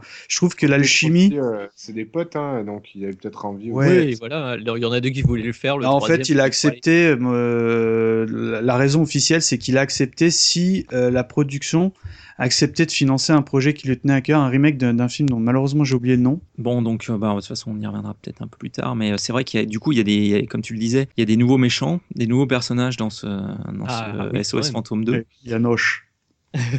le fameux. Alors, non, euh, vous voulez commencer par. euh, Oh bah pas. Par Yanoche, peut-être. Même. Yanoche. Alors Yanoche. Le Bon bah écoute Ni- Nico, tu, tu as l'air euh, chaud sur Yanoche. Je te laisse nous présenter ce personnage. Avec l'accent. Alors, oui, bonjour, c'est Yanoche. Euh, je vais peut-être pas le faire tout le temps comme ça. En fait, euh, Yanoche euh, vient d'un pays de l'Est euh, assez indéterminé. Et en fait, euh, en gros, euh, Dana, en plus d'être violoniste euh, à, l'opéra, euh, elle est aussi, euh, elle restaure des, tableaux dans son temps libre, quoi. Donc euh, voilà. Et donc, euh, elle travaille euh, dans une galerie, euh, à la galerie euh, d'art euh, de New York, quoi. Et euh, donc, elle restaure des tableaux. Et son chef, en fait, le chef des restaurateurs, c'est Yanoche, un type euh, extrêmement bizarre, euh, qui est absolument, mais vraiment détestable au début. Euh, on disait tout à l'heure que Louis était un peu, euh, enfin, était assez irritant. Lui, euh, je Ah, crois lui, que sa première réplique, c'est, euh, il passe à côté d'une nana, il fait, je déteste ce que vous faites. J'avais envie que vous le sachiez. Oui, Ah non, ouais, ouais, tous ce que vous faites, c'est nul. Je tiens, je tenais à vous le dire. Je tenais à vous le dire. Avec son petit accent super énervant. Quoi. Mais il Et- adore Dana. Ah oui, il aime beaucoup Dana. Eh Dana il aime est très, très jolie. Seigneur Vigo, puis-je avoir la femme comme cadeau? c'est ça. c'est- Je peux l'entrer euh, Qu'il en soit ainsi. Et donc, euh, lui, euh, et donc, il se retrouve à devoir restaurer un tableau. Bon, on va faire euh, deux, deux en. Vas-y, fais deux en. Le, le, le, le tableau de- d'un- d'un d'un- d'un seigneur des Carpates, légèrement certainement inspiré par Vlad Tepes Dracula, quoi, euh, qui était en Léger, fait hein. un, un- tout, un tout petit peu, qui est un espèce de grand type euh, seigneur des Carpates. Et en fait, il faut savoir que ce tableau, en fait, euh, son âme s'est réfugiée dedans. Et donc, euh, euh, Vigo des Carpates veut renaître euh, en plein New York. Une mauvaise blague peut-être, Imraj, un petit Vico, la roi de la pomme de terre, ça doit être la même époque, On euh, disait- ils mais ont là, tu- changé, euh, voilà. Non, mais... Tu, tu viens de la faire à ma place. On- on- ça, on le disait quand on était petit, hein, c'est clair. Voilà. Euh, bah oui, Vico, le roi des cartes. Et donc, euh, et donc voilà. Et donc, euh, en fait, ce duo, donc euh, en fait, il ne peut pas sortir de son tableau. Donc, il transmet des pouvoirs à, Yanoche et Yanoche doit lui trouver un bébé pour se réincarner dedans, quoi. Donc, il jette son dévolu sur l'enfant de, de, de Dana. Et voilà. Et donc, en fait, bah, donc Vigo ne parle pas beaucoup. Et, et en fait, ce qui est assez marrant, c'est que en fait, Vigo, il est, enfin, c'est un vrai méchant. Enfin, p- enfin, je veux dire, le- les, les méchants dans le premier, c'était un gros bonhomme en marshmallow, tout ça. Là, il a vraiment l'air assez, euh, enfin, ça, c'est- il, il- il a l'air d'être un vrai méchant, quoi. C'est, c'est un espèce de type avec les cheveux longs qui ressemble un peu à- au méchant dans Highlander 2. Euh, donc, il est un peu ringard maintenant. Mais euh, Bah, voilà. Charlotte trouvait qu'il avait des airs de Christophe Lambert en plus. Ouais, ouais, Ouais, un aussi, peu, ouais. Il y a, il y a- enfin bon, il a un côté médiéval, mais vu dans les années 80, donc ça, Ouais. c'est Bah, assez parce- particulier, quoi. Moi, je- Patrick, Ouais, t'en- penses quoi de ce méchant du coup? Euh, ouais, mais je je le trouve pas. euh, ouais, il est pas super, euh, pas Ouais. super attachant. Enfin, c'est c'est je trouve que c'est c'est c'est un peu à l'image du, film. Enfin, moi, je globalement, euh, c'est un film que j'aime bien, mais qui est raté dans le fond. Enfin, c'est pas un bon film, je pense. Bon, le- moi, je l'aime bien parce que les personnages, on aime, on aime retrouver les personnages qu'on aime bien, etc. Mais euh, moi, globalement, pour... mais je trouve qu'il il a un peu ce problème de pas mal de suites, euh, espèce de syndrome de 89-90. On a donné pas mal de suites à des cartons de 84, 85, 86. Alors, c'est- des, des films où on essayait de reprendre une formule qui avait bien marché, donc 4 ou 5 ans avant, mais en faisant la même chose en plus. Donc, on essayait de boursoufler euh, une formule qui avait bien fonctionné et de, de mettre plus de monstres, plus de plus d'effets, etc. Et, euh, et je trouve que ça, c'est- c'est- ça- ça- le film perd de son âme. Enfin, à mon avis, je trouve que euh, c'est un des problèmes de, ce, de, de celui-là, c'est qu'on refait que on refait le premier sans euh, bah, justement ce personnage de, de méchant et, et pas attachant. Enfin, je trouve qu'il fait, il est pas inquiétant, je trouve. Alors, alors moi, Patrick, Ouais, si, si, si je peux me permettre, euh, je trouve que l'acteur qui fait Vigo joue particulièrement mal. En revanche, euh, le tableau, il est, euh, il est entre guillemets, euh, il, il joue bien parce que euh, il est, je trouve qu'il est, euh, il est très très très euh, gênant ce tableau. Il est très, euh, Ouais, oui. tu te sens observé par ce tableau, tu vois. Et je- Il bouge en plus, il y a des moments où on voit un sourire. Ouais, bon, c'est ouais, c'est pas faux. Ouais, T'as- mais t'es un peu comme la jo t'es un peu comme la Joconde qui, C'est ça, la qui, Joconde. qui te donne l'illusion de tout le temps te fixer. Mhm. Et euh, en revanche, dès que le, le type il sort du tableau, alors là c'est plus crédible. Je trouve qu'il ressemble à, il, il ressemble pas à l'inquiétude que Ouais. que aimait le tableau, quoi. Tu vois Exactement, il perd tout de suite, il se dégonfle dès qu'il prend réalité. En fait. Exact, Il- voilà. Et euh, moi, du Et il se coup, euh, regonfle après par la suite. euh, après, on dirait qu'il a été piqué par des guêpes. euh. Autant C'est ça, ça, les c'est effets sur les yeux, lorsque les yeux s'allument, des choses comme ça, il y a des choses bien foutues, mais c'est vrai qu'après, bon. Ouais, Bah, en plus, ouais, pendant tout le film, il est ridiculisé par Venkman, quoi. C'est vrai que Venkman, euh, tout de suite, euh, prend le truc, euh, bah, de le traité de bimbo, en fait. Il le prend en photo, là, cette Il le séance. il le prend en c'est photo, il se fout de sa gueule. Ils auraient pu jouer le côté vraiment inquiétant. Il y a une scène qui est assez inquiétante, c'est quand ils prennent les photos et qu'ils les font développer. Ah oui. Enfin, moi, je Oui. sais que ça m'avait fait flipper à l'époque. Et Ouais, il y a euh, quelques voilà. sont, euh, Ouais, il y a, il- il- on le voit dans sa forme réelle, un peu fondu, un peu. euh, voilà. Là, là, franchement, c'est comme dit Mikado, le- l'idée du tableau maléfique est plutôt bien exploitée, moi, je trouve, hein, Ouais, sur ouais. ce truc-là.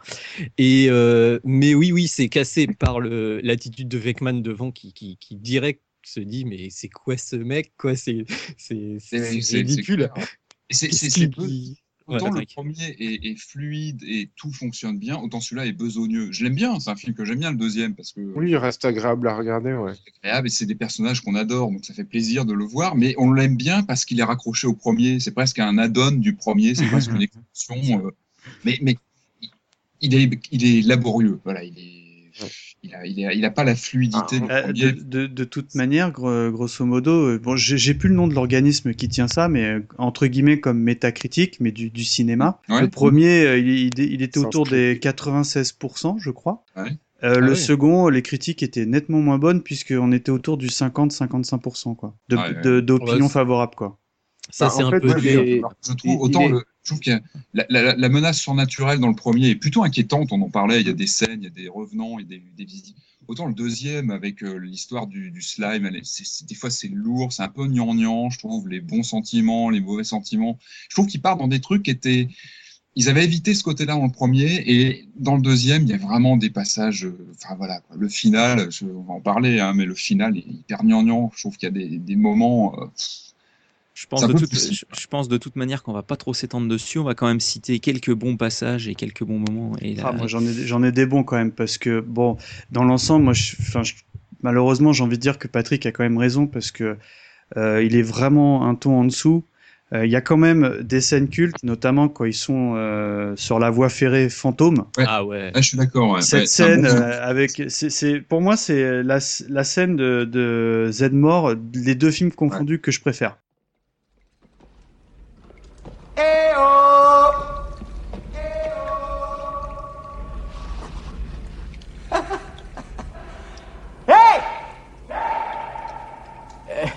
Eh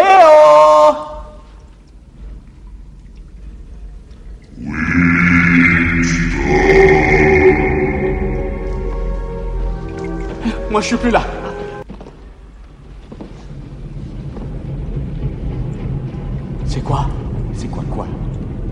On dirait un, un train. Ah, Ces lignes sont abandonnées depuis 50 ans. Oh.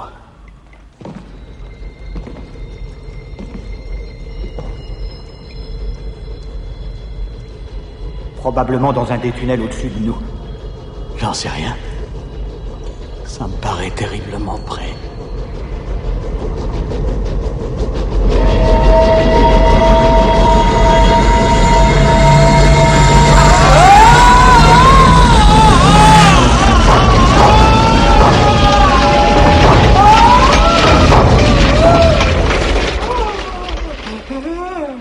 Je crois que c'était le vieux Central New York, ville d'Albany, qui a déraillé en 1920. Il y a eu des centaines de morts.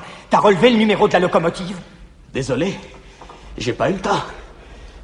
Les gars, ils sont sur une voie désaffectée depuis euh, les années 1920 ou quelque chose comme ça. Et là, ils entendent un bruit de train et euh, t'as Spengler, t'es euh, toujours rationnel, qui dit non, ça doit être euh, un, tunnel, mais au-dessus. Et là, il y a un train fantôme qui passe et les, les deux gars ont, ont le temps bah, de se- se- se- s'écarter.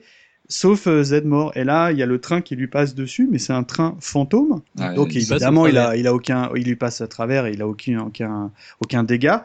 Et, et j'adore cette scène parce que euh, Egon qui dit Est-ce que tu as eu le temps de relever le numéro? Parce que je crois que c'est le train numéro machin qui a démarré. Ouais. il y a eu, tu vois, enfin, le, le type c'est scientifique jusqu'au bout, quoi.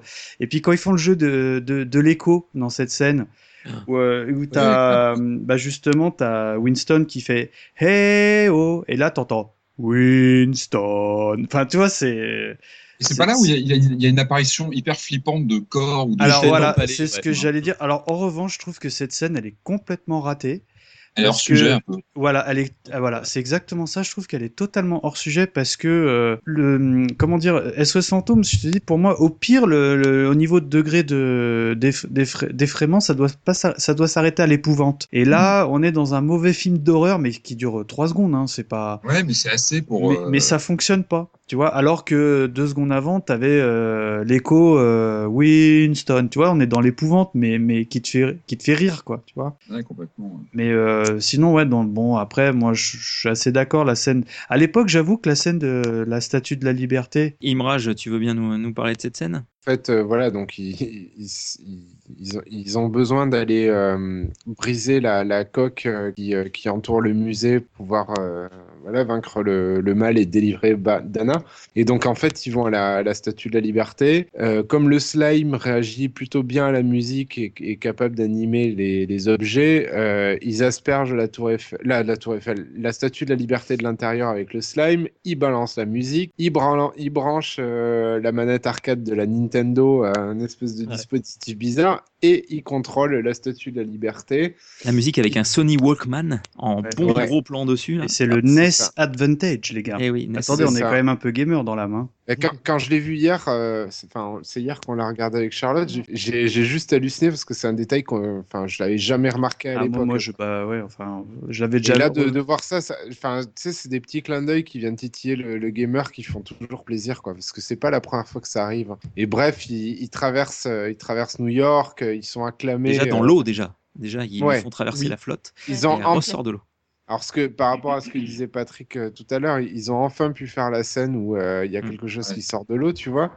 Donc, euh, je- c'est un petit clin d'œil, je- un petit peu au, au premier aussi. Et, euh, et, et donc, ils traversent euh, New York avec euh, la statue qui marche, euh, enfin, elle est entourée par la foule, euh, acclamée. Eux, ils font les fiers.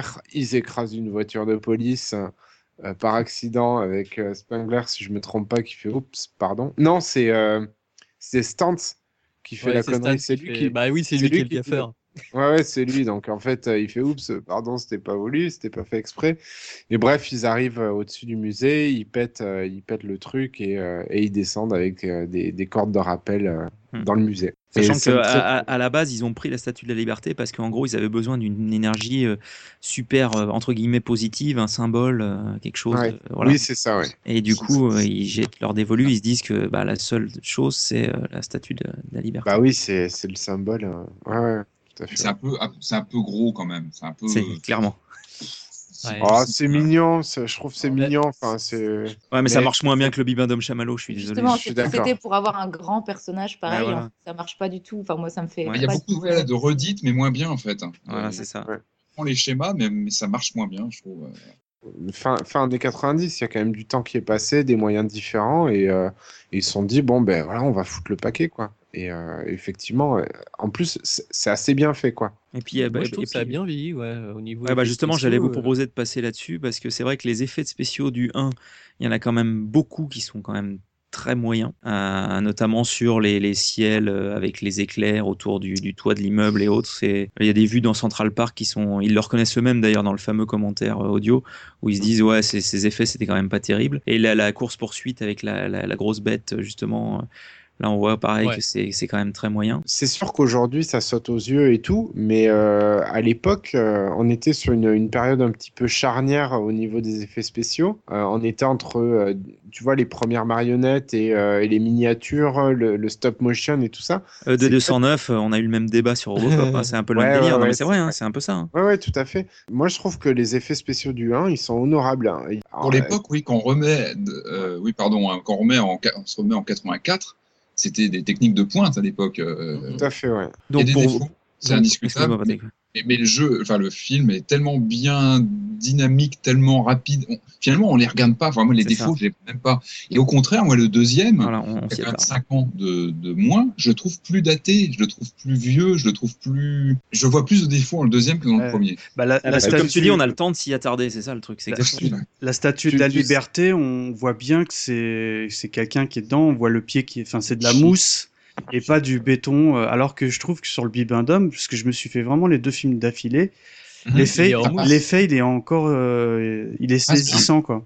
Fonctionne. C'est ouais. pas flagrant, ouais. Voilà. C'est clair. Je prends Ok. le cœur aussi qui parle, hein. c'est que un film qu'on adore et que on, on- on- finalement on ferme les yeux sur les petits détails, sur les. Encore une fois, la dynamique. Le, le film nous emporte et finalement on s'en fout quoi, des petits, euh, des petits éclairs un peu moins bien faits. euh, C'est carrément que- ça. bah, je pense, hein, vraiment. Alors que le deuxième, Ouais. c'est vrai, comme tu disais, on a trop le temps de s'y Pardonne pas le attarder. et- sur le deuxième. moi, voilà. je, je les vois euh, le- à la fin, lorsque le blob a complètement envahi le musée, on voit que c'est un. Ah ouais, c'est Ah, painting. c'est- c'est ridicule. C'est C'est affreux, quoi. Donc globalement, paradoxalement, vous trouvez que le, le 1 a mieux le vieilli que le 2. quoi. Ah oui. Ah, clairement. Moi, c'est clair et net. hein. Par contre, il y a quand même une réplique culte euh, quand le Titanic arrive. Quoi. Ah oui. Ah, ça, ça c'est Ah, Où, les, les deux espèces de- d'abrutis regardent par la fenêtre et où, où les, on voit en fait le Titanic qui est vers les fantômes, les des revenants là, et tous les passagers donc euh, morts qui, euh, qui descendent sur le quai. Et l'autre il dit ah le Titanic est arrivé et l'autre qui fait euh, mieux vaut tard que jamais quoi. Ouais. Et ça, j'avoue que enfin Et ça, c'est- je, je crois que ça fait partie de ces scènes qui étaient prévues sur le premier et qui sont arrivées sur le deuxième. Ah, c'est pas le- impossible. hein. Ça, ça Ouais. sent le truc qui aurait pu être Ouais. utilisé dans le premier quand même. hein. Le manteau de fourrure qui se met à Ah revivre. ouais, ça Ah c'est oui, ça, génial. c'est ça. magique aussi, Ouais, je l'avais noté ça aussi. hein. Des choses qui étaient restées en, en deux côtés. euh. Le manteau de fourrure, ouais, c'est vrai que c'était pas mal. Euh, bon, donc du coup, euh, quid enfin, d'une suite? Du coup, on va quand même aborder ce, ce- ce- cet aspect. Est-ce Oui. que, est-ce que euh, vous, à titre personnel, vous aimeriez qu'il y en ait, qu'il y ait un troisième euh, volet, ou est-ce qu'il vaut mieux fermer le, le cercueil et ne plus en parler Euh, Quel est votre avis, Patrick Quel est ton avis là-dessus? Euh, alors moi, j'ai très longtemps attendu de pied ferme un troisième parce que voilà, franchise, univers, on en a parlé qu'on adore.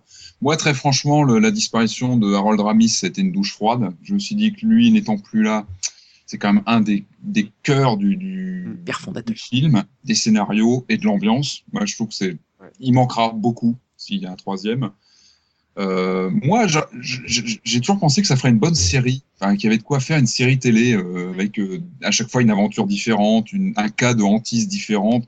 Et pour moi, ça peut-être plutôt là-dessus qu'il faut aller, plus sous le format euh, série télé. Je pense que ça. ah, Doctor Who, quoi. Ouais, voilà, ou même, enfin voilà, on peut imaginer voilà une déclinaison plus sur la durée avec des évolutions, et je pense que ça s'y prêterait bien. Et euh, ou alors, si vraiment un troisième devait se faire, moi je serais pour un retour peut-être à, à la vision de Dan Aykroyd des bases, des origines, vraiment plus dans le futur, partir sur vraiment quelque chose de différent. Voilà, Ok. ça me fait un peu peur quand même de toucher au troisième. Bill Murray visiblement est pas chaud du tout. euh, bon, je sais pas, mais je, ça se fera très certainement parce que la licence est tellement, euh, tellement connue, tellement, euh, on en parle très, très souvent. C'est un, serpent de mer depuis des années, hein, le troisième. hein. Les amis, d'autres, d'autres avis là-dessus? Bah, Ah, pardon, ouais, excuse-moi, pas un troisième, mais pourquoi pas un remake en fait?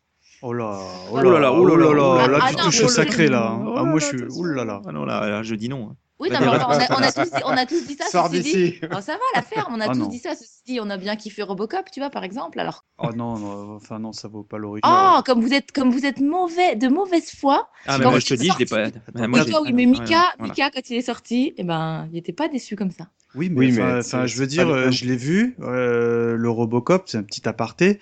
Bon, bah voilà, j'ai vu au cinéma. Euh, si je dois me relancer le Robocop, bah c'est le, le Verhoeven, point à la ligne, Ouais, quoi, tu vois. Enfin, je, leur, je sais que je, je le reverrai pas, alors que l'autre, je le reverrai euh, discussion, vo- je pense, volontiers, quoi. Bah, moi, si tu veux, moi, un 3, j'en veux pas, c'est clair et net. Enfin, c'est vraiment, euh, effectivement, il va manquer du monde. Enfin, c'est ridicule, ça n'aurait, ça n'aurait aucun intérêt, ça ne peut pas se faire. Donc, quitte à faire quelque chose, pourquoi pas un remake? Et ça pourrait pas forcément être mauvais. Je dis juste pourquoi pas, tu vois. Dans certaines conditions, euh, voilà. Tu veux- Tu veux dire un Attends, reboot en fait Vaut mieux pas qu'ils y touchent. Et Voilà. éventuellement, je rejoins Patrick sur l'idée. De la série. hein. Non. Euh, C'est complètement différent. voilà, la vision du futur euh, d'origine de Ouais, elle est Dana partie, vraiment partir sur autre chose. Mais moi, je, ça pense hyper intéressant, ouais. Moi, Pour moi, Ghostbusters, c'est l'interaction entre ces acteurs qu'on aime bien. Et si Ouais. on les enlève eux et qu'on met des jeunes recrues à la place, qu'est-ce qui va rester? C'est juste le concept. Et on risque de se retrouver avec le, un peu les, les dessins animés qui, justement, on perdait, étiolaient le concept. Et voilà, je trouve que c'est super risqué, quoi. Je trouve que. D'accord. parce que vraiment Bah, perdre l'esprit euh, qu'on aime, qu'on aime bien, dans, en tout cas dans Ouais, le premier. Faut- faut, pas toucher à ces personnages, mais effectivement, une, une, une vision dans le futur, euh, ça, ça pourrait fonctionner, quoi. Mhm. Ces équipes en concurrence et tout. euh, Ah Ouais, il y a un truc à faire avec ça, ouais, je pense. ouais. Et aller sur quelque chose de carrément peut-être plus sombre et plus, plus adulte, quoi. Et suivre le public aussi, justement, qui a, qui a, qui a grandi avec ces films-là et qui, qui a peut-être envie de voir quelque chose de plus ambitieux, plus, euh, en termes de, je veux dire, de, de sérieux et de. Oui, mais justement, là, là, on perdrait carrément l'esprit du, du film. Ouais. mais, Donc, moi, ça, moi, ça me pose plus y a- problème parce que En fait, Et parce qu'on ça- ne pourra ça- pas le retrouver. Je pense que ça va être très très dur de retrouver l'esprit du premier film et de l'ambiance Ça- entre les acteurs. Bah, ça va être tout- ça. ça, ça marcherait plus aujourd'hui, un film comme ça, ça marcherait plus. Il y avait des rumeurs très longtemps de Ben Stiller qui jouerait justement une nouvelle recrue. Oh Et ça, là là. La on ne critique pas, s'il vous plaît. La nuit au musée, Après, on y va. Ouais, j'ai- j'aime bien Ben Stiller dans Star bien. Mhm. Moi aussi, j'aime beaucoup Ben Stiller. Oui, mais pas dans tout ce qu'il fait. Enfin, je Ah, suis ah, pas. euh, voilà. Si, à peu près.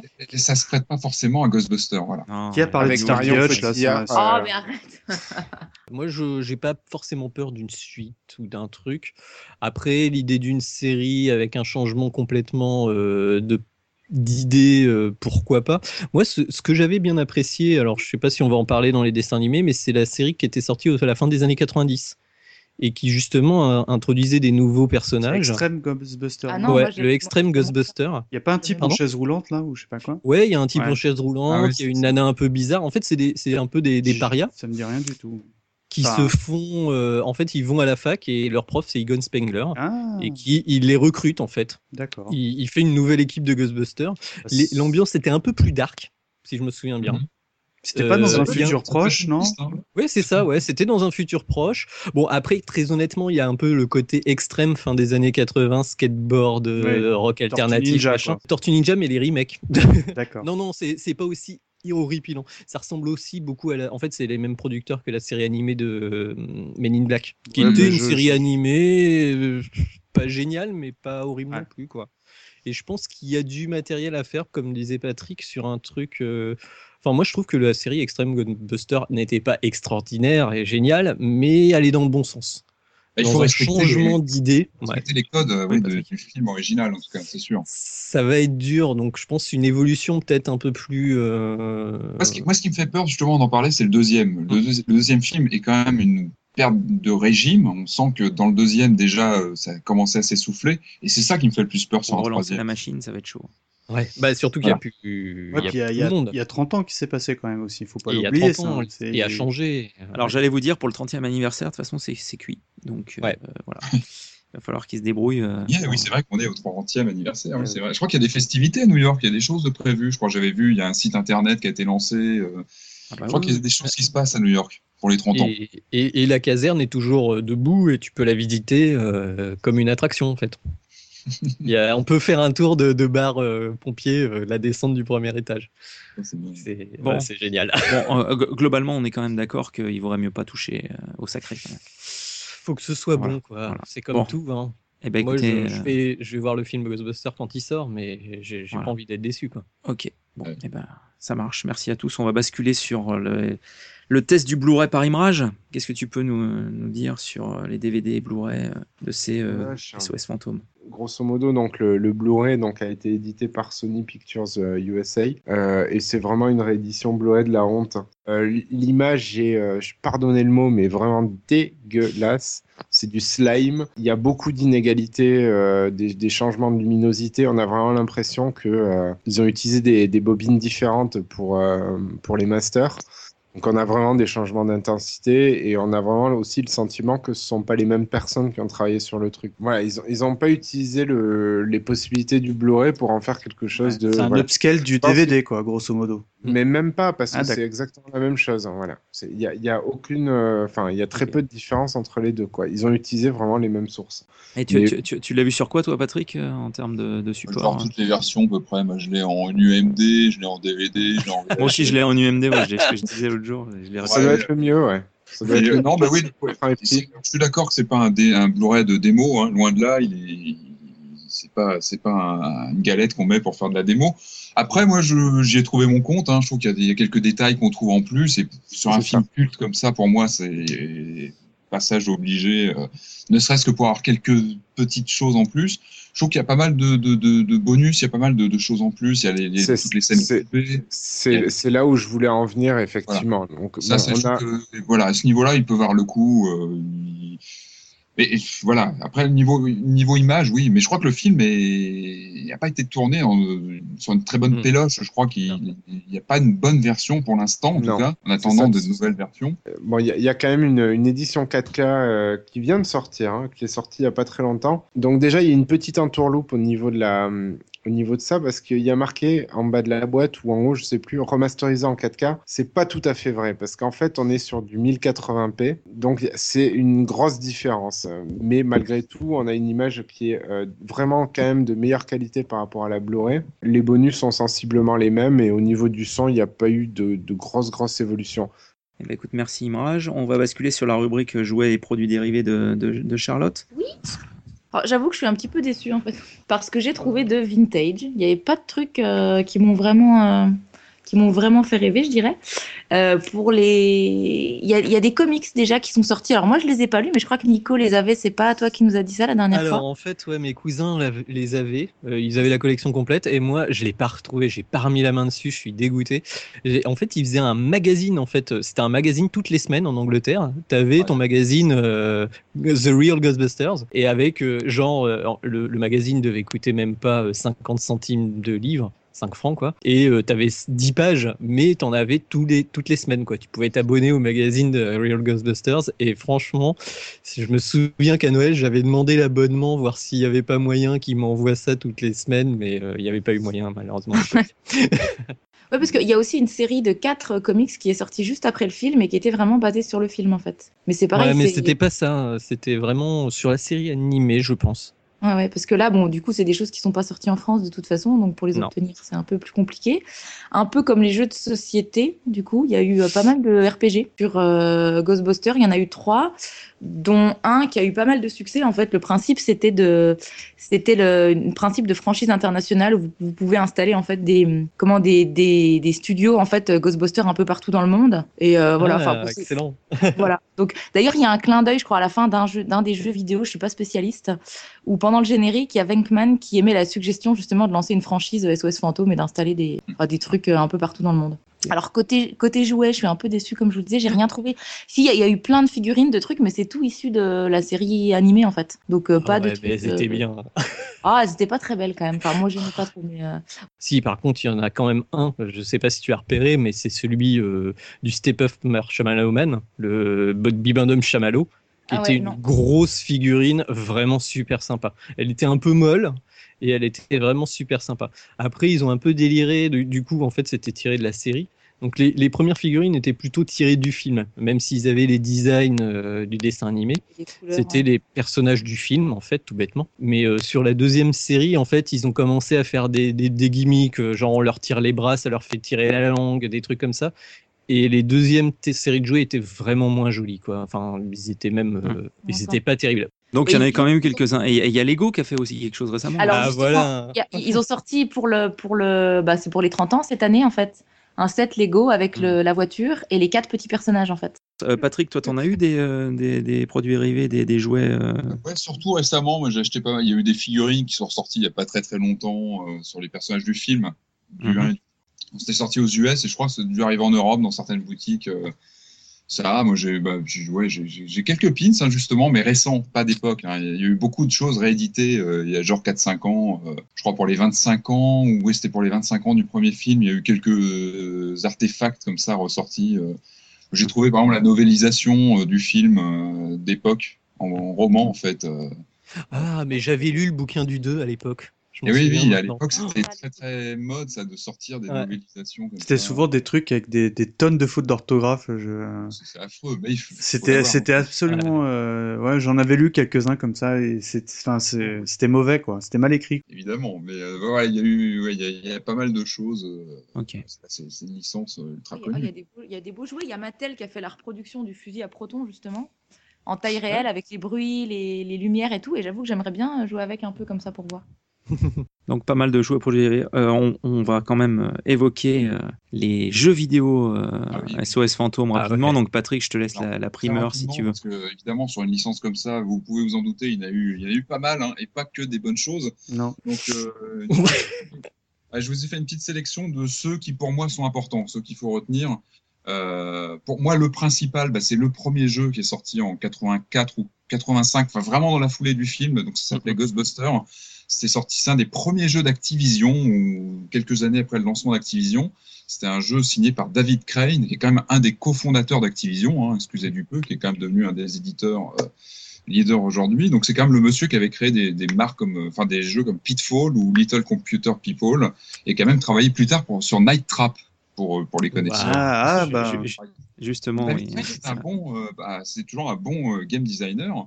Et lui, en, il a vu le film euh, en avant-première, j'imagine, et il, a- il s'est dit, voilà, il allait, il allait adapter un- une de ses maquettes de jeu qu'il avait déjà créée et qu'il allait euh, adapter ça à la sauce du film pour le, pour vendre le, pour vendre ça euh, en, en adaptation officielle. Alors, en général, c'est pas une bonne idée, parce que c'est comme ça souvent qu'on a des ratages avec juste une licence calée dessus et, on a des, très mauvaises adaptations. Ben là, pas du tout.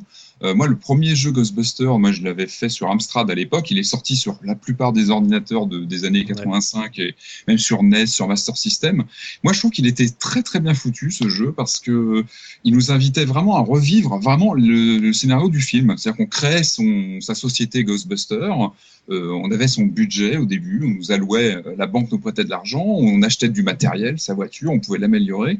Et euh, en fait, on avait une carte un peu tactique de la ville de New York dans laquelle on se baladait et on enclenchait des, des, des mini-jeux euh, en fonction des, des- de l'évolution. de Je m'en souviens. et- ouais. Ça y est, ça me revient. En fait, la, la carte, elle était quadrillée et tu te baladais avec le véhicule. Avec le logo, avec le logo, non, tu promenais le logo, c'est ça?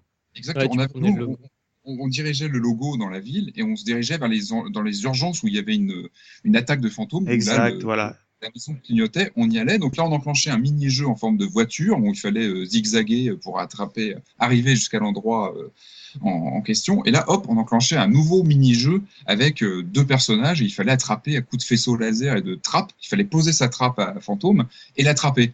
Alors ça paraît aujourd'hui euh, hyper désuet, mais à l'époque, on avait comme ça plusieurs sections de jeu dans le même, avec quand même un, un vrai, un vrai fond tactique où il fallait avancer et euh, réussir à stopper euh, Gozer et se battre contre lui à la fin avec un combat final en haut de l'immeuble. On avait des voix digitalisées. Enfin, c'était vraiment un, jeu où on, enfin, moi j'avais, on tripait, enfin, moi j'avais vraiment tripé dessus parce qu'on retrouvait tout le crescendo du film avec une situation au début où on avait juste quelques attaques de fantômes et très très vite, hop, le temps avançait et on avait la menace de Gozer qui, qui arrivait et je trouve que vraiment on retrouvait l'esprit du film. Ensuite, on a eu un Ghostbusters sur Mega Drive. Ah, le meilleur. Qui était très très bien. Alors lui, il- pareil, basé sur le premier film, mais complètement différent. Là, on était sur du jeu de plateforme euh, avec un look très euh, SD, avec des, des- on retrouvait les personnages, les acteurs du film, avec des grosses têtes et des petits corps, mais euh, un très très bon jeu de plateforme sur Mega Drive. Ça, la, la bécane excellait là-dedans et bonne ambiance, un très très bon jeu à l'époque. On a eu ensuite un Ghostbuster 2 à la sortie du film euh, que moi j'avais pratiqué sur Amiga, sur l'ordinateur Amiga de Commodore, donc était euh, plein de voix digitalisées, de scènes digitalisées. On avait trois grandes scènes du film. Mm, Bon, c'est pas un grand jeu, hein, très franchement. On pilotait la, c'est- la, la, la statue de la liberté, ça, je me souviens. Moi, je me souviens du, du, du puits, sur toute la scène du puits. euh, où... super dur. Enfin, il y ah avait oui, des il était dur, ouais. de, problèmes de jouabilité, c'était mal foutu. Euh, bon, bref, il était, il était plutôt beau techniquement. On y rejoue aujourd'hui, c'est pas, ça va pas très haut. En revanche, on a eu un New Ghostbuster 2 sur NES et sur euh, Game Boy qui lui était beaucoup plus malin. Euh, C'était fait par HAL, Labora- HAL Laboratory. Euh, c'est les gens qui ont fait des Kirby et des, des, des jeux comme ça pour Nintendo. Et lui, c'était plutôt malin. C'était une vue aérienne et on dirigeait toujours un couple de deux persos euh, un chasseur et un autre qui avait le, la trappe. Et donc, on, on revivait aussi tout le scénario du deuxième film. Et ce qui est intéressant, c'est qu'on avait vraiment ces mécaniques de gameplay entre le faisceau laser pour attraper le, les fantômes avec le deuxième euh, joueur qui, lui, avait son, son, son piège à fantôme. Et donc, on trouvait vraiment ce, ce mécanisme qu'on voit bien dans les films. Et euh, on y jouait en solo, hein, on, avait, on passait d'un personnage à l'autre, et ça fonctionnait bien. Il y avait vraiment le côté labyrinthe, qui ressemblait un petit peu au Gremlins 2 sur euh, NES que vous avez évoqué dans l'émission. la fois. C'était un peu comme un, comme un RPG celui-là, non? Alors, pas Ah, vraiment. qui ressemble à une vue, à une vue du dessus, j'entends. Une vue du dessus, mais ça restait vraiment de l'action, mais, mais, mais vraiment avec des bons, des bons trucs de gameplay. Euh, voilà, si ouais. J'y ai joué sur Game Boy et c'est un, c'est un bon. En fait, tu nettoies des niveaux. Les- Ouais, c'est tu ça, nettoies les étages d'un- d'un du- d'un immeuble et c'est vraiment, ouais, c'est vraiment très très bon. Euh, J'ai ouais. révisé les jeux vidéo et il m'a vraiment étonné par sa qualité celui-là. Alors que euh, la cartouche sur Game Boy, euh, j'y suis allé à reculons quoi. Et ils avaient bien capté, je trouve, le- l'essence de Ghostbusters. De, hop, on attrape avec le laser et on, on piège fait, avec ouais. le, le piège après. Ensuite, on a eu un Ghostbuster en 2009. On a eu tout pour les 25 ans, je crois. Donc c'est ça du premier film. On a eu tout un retour de la licence dans le jeu vidéo, euh, avec quand même un, donc un simili Ghostbuster 3, parce qu'on était sur un scénario inédit qui avait prenait place en 1991, donc deux ans après les événements du deuxième avec quand même un scénar écrit par Dan Aykroyd et Harold Ramis. hein, c'est quand même pas rien. Hein. Euh, donc euh, dans le scénar, on avait un retour de Gozer et on revisitait pas mal d'endroits du premier. C'était une forme de relecture un peu déguisée du premier film. On revoyait l'hôtel. C'est celui de chez Atari, hein, c'est ça? Exactement, c'était chez Atari, euh, c'était Terminal Reality, un studio, je crois, qui a fermé depuis, si je dis pas de bêtises. Alors, on a eu deux versions différentes. On avait un look plutôt réaliste, photoréaliste sur PS3, sur euh, Xbox 360 et PC, et on a eu un jeu beaucoup plus cartoon sur Wii, sur PS2, donc sur, les autres machines. Euh, un jeu plutôt sympa. Ce qui était, original, c'est qu'on jouait pas un des Ghostbusters, on jouait un nouveau, une nouvelle recrue, et donc on les suivait dans des missions comme ça.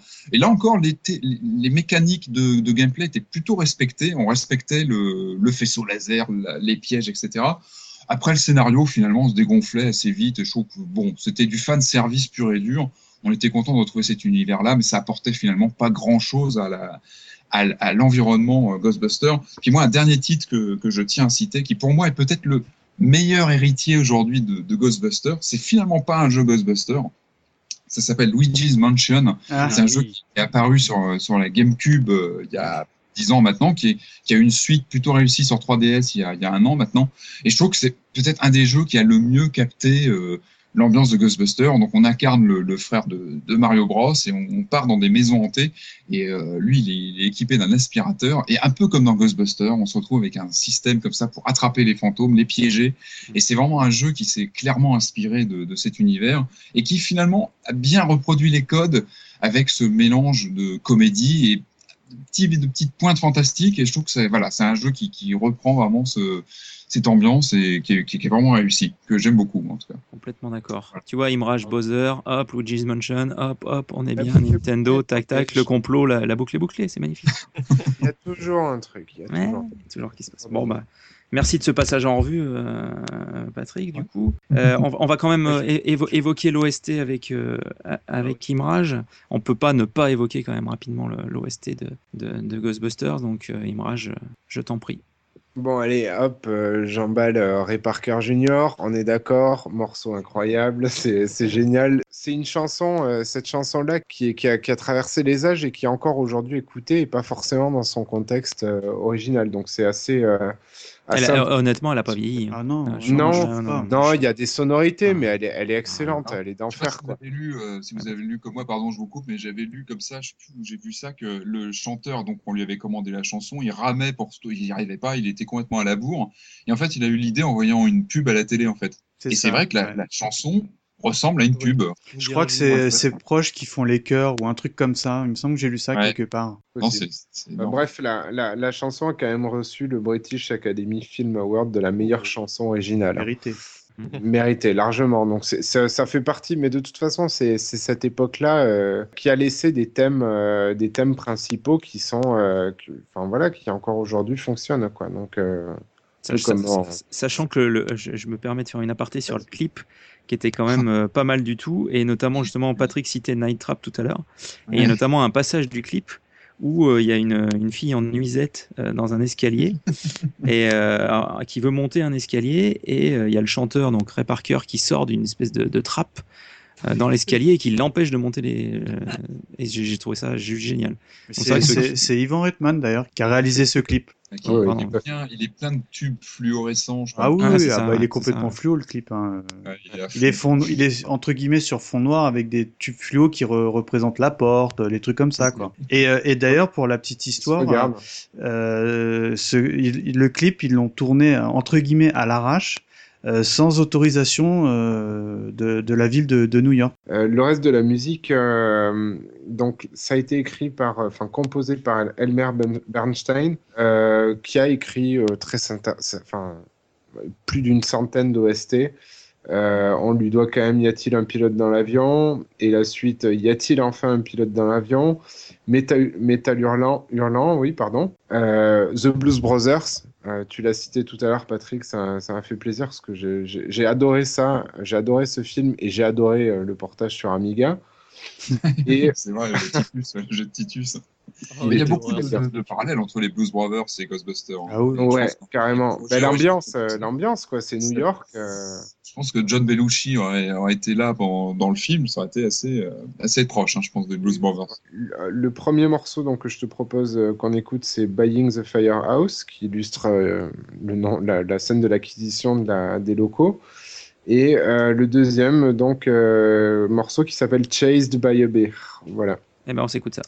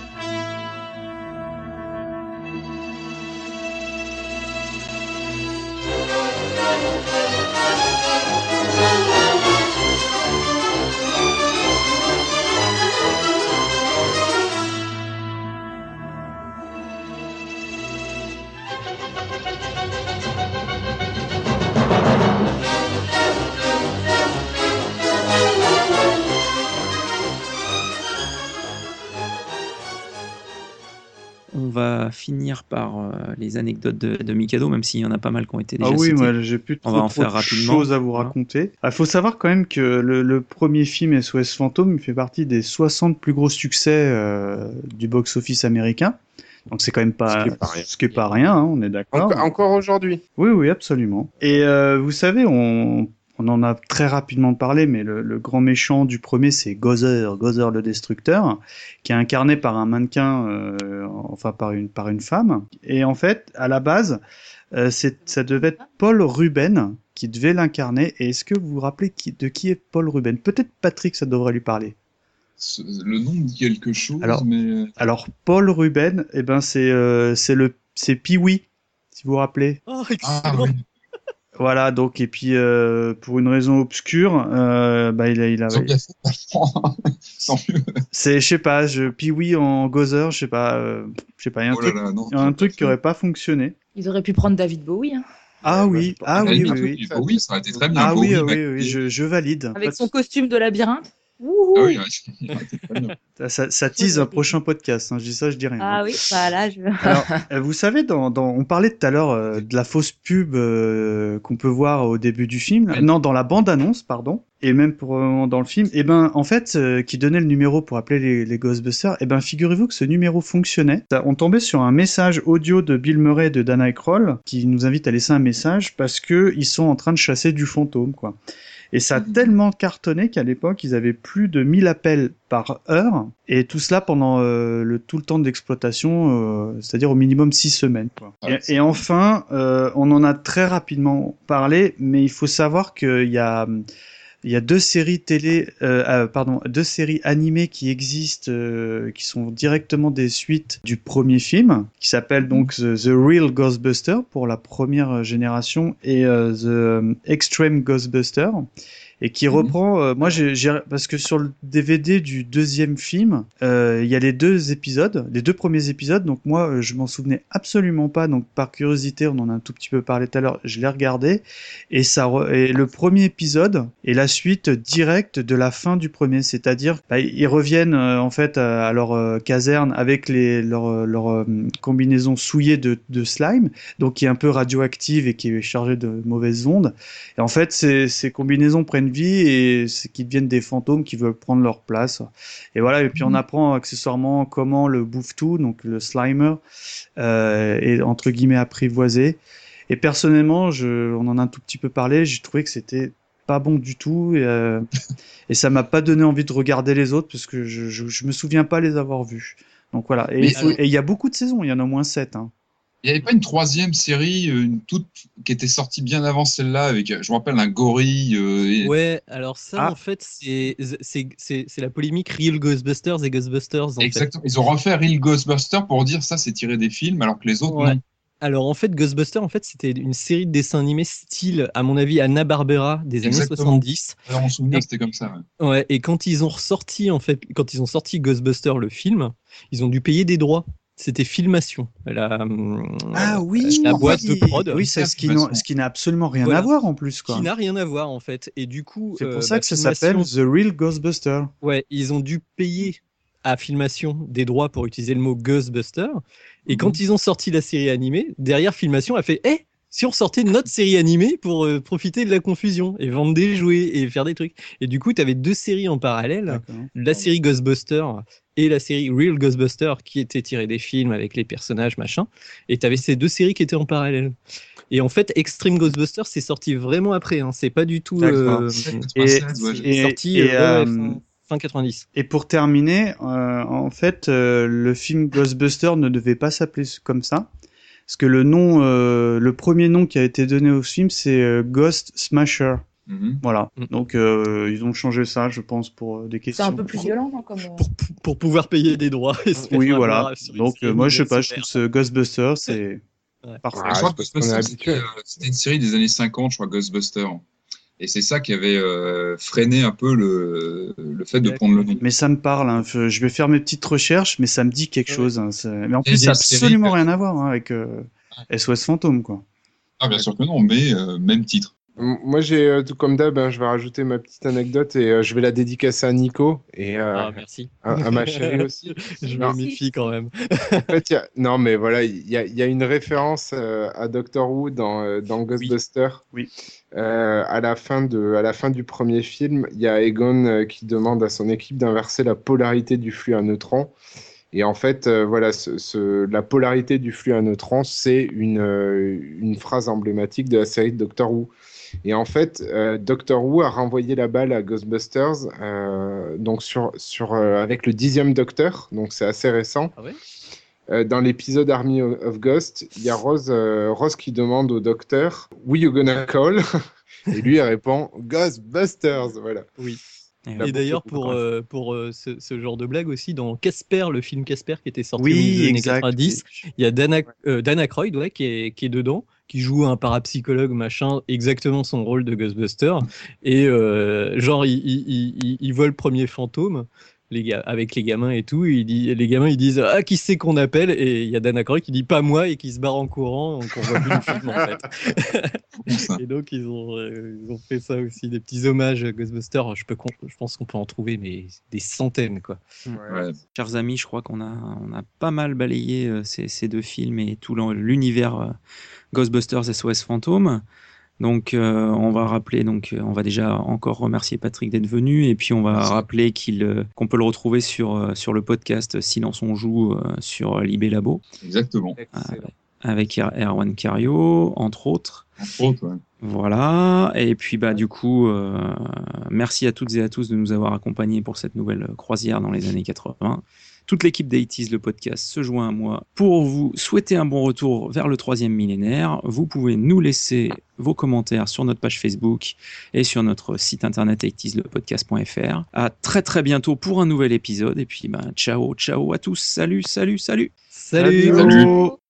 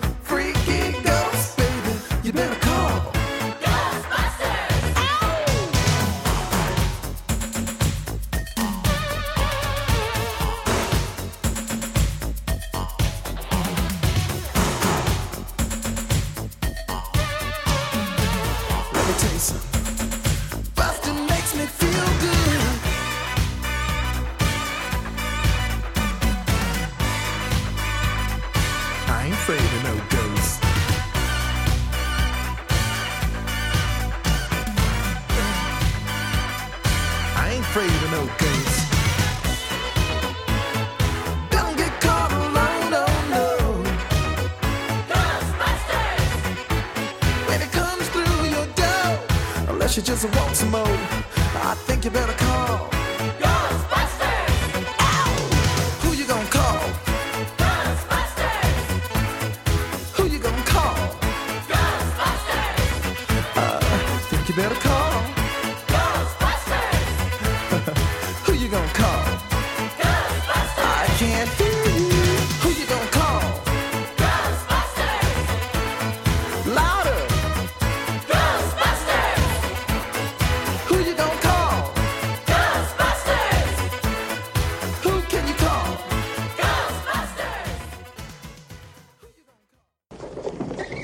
Que vous faites est affreux. Je veux que vous le sachiez.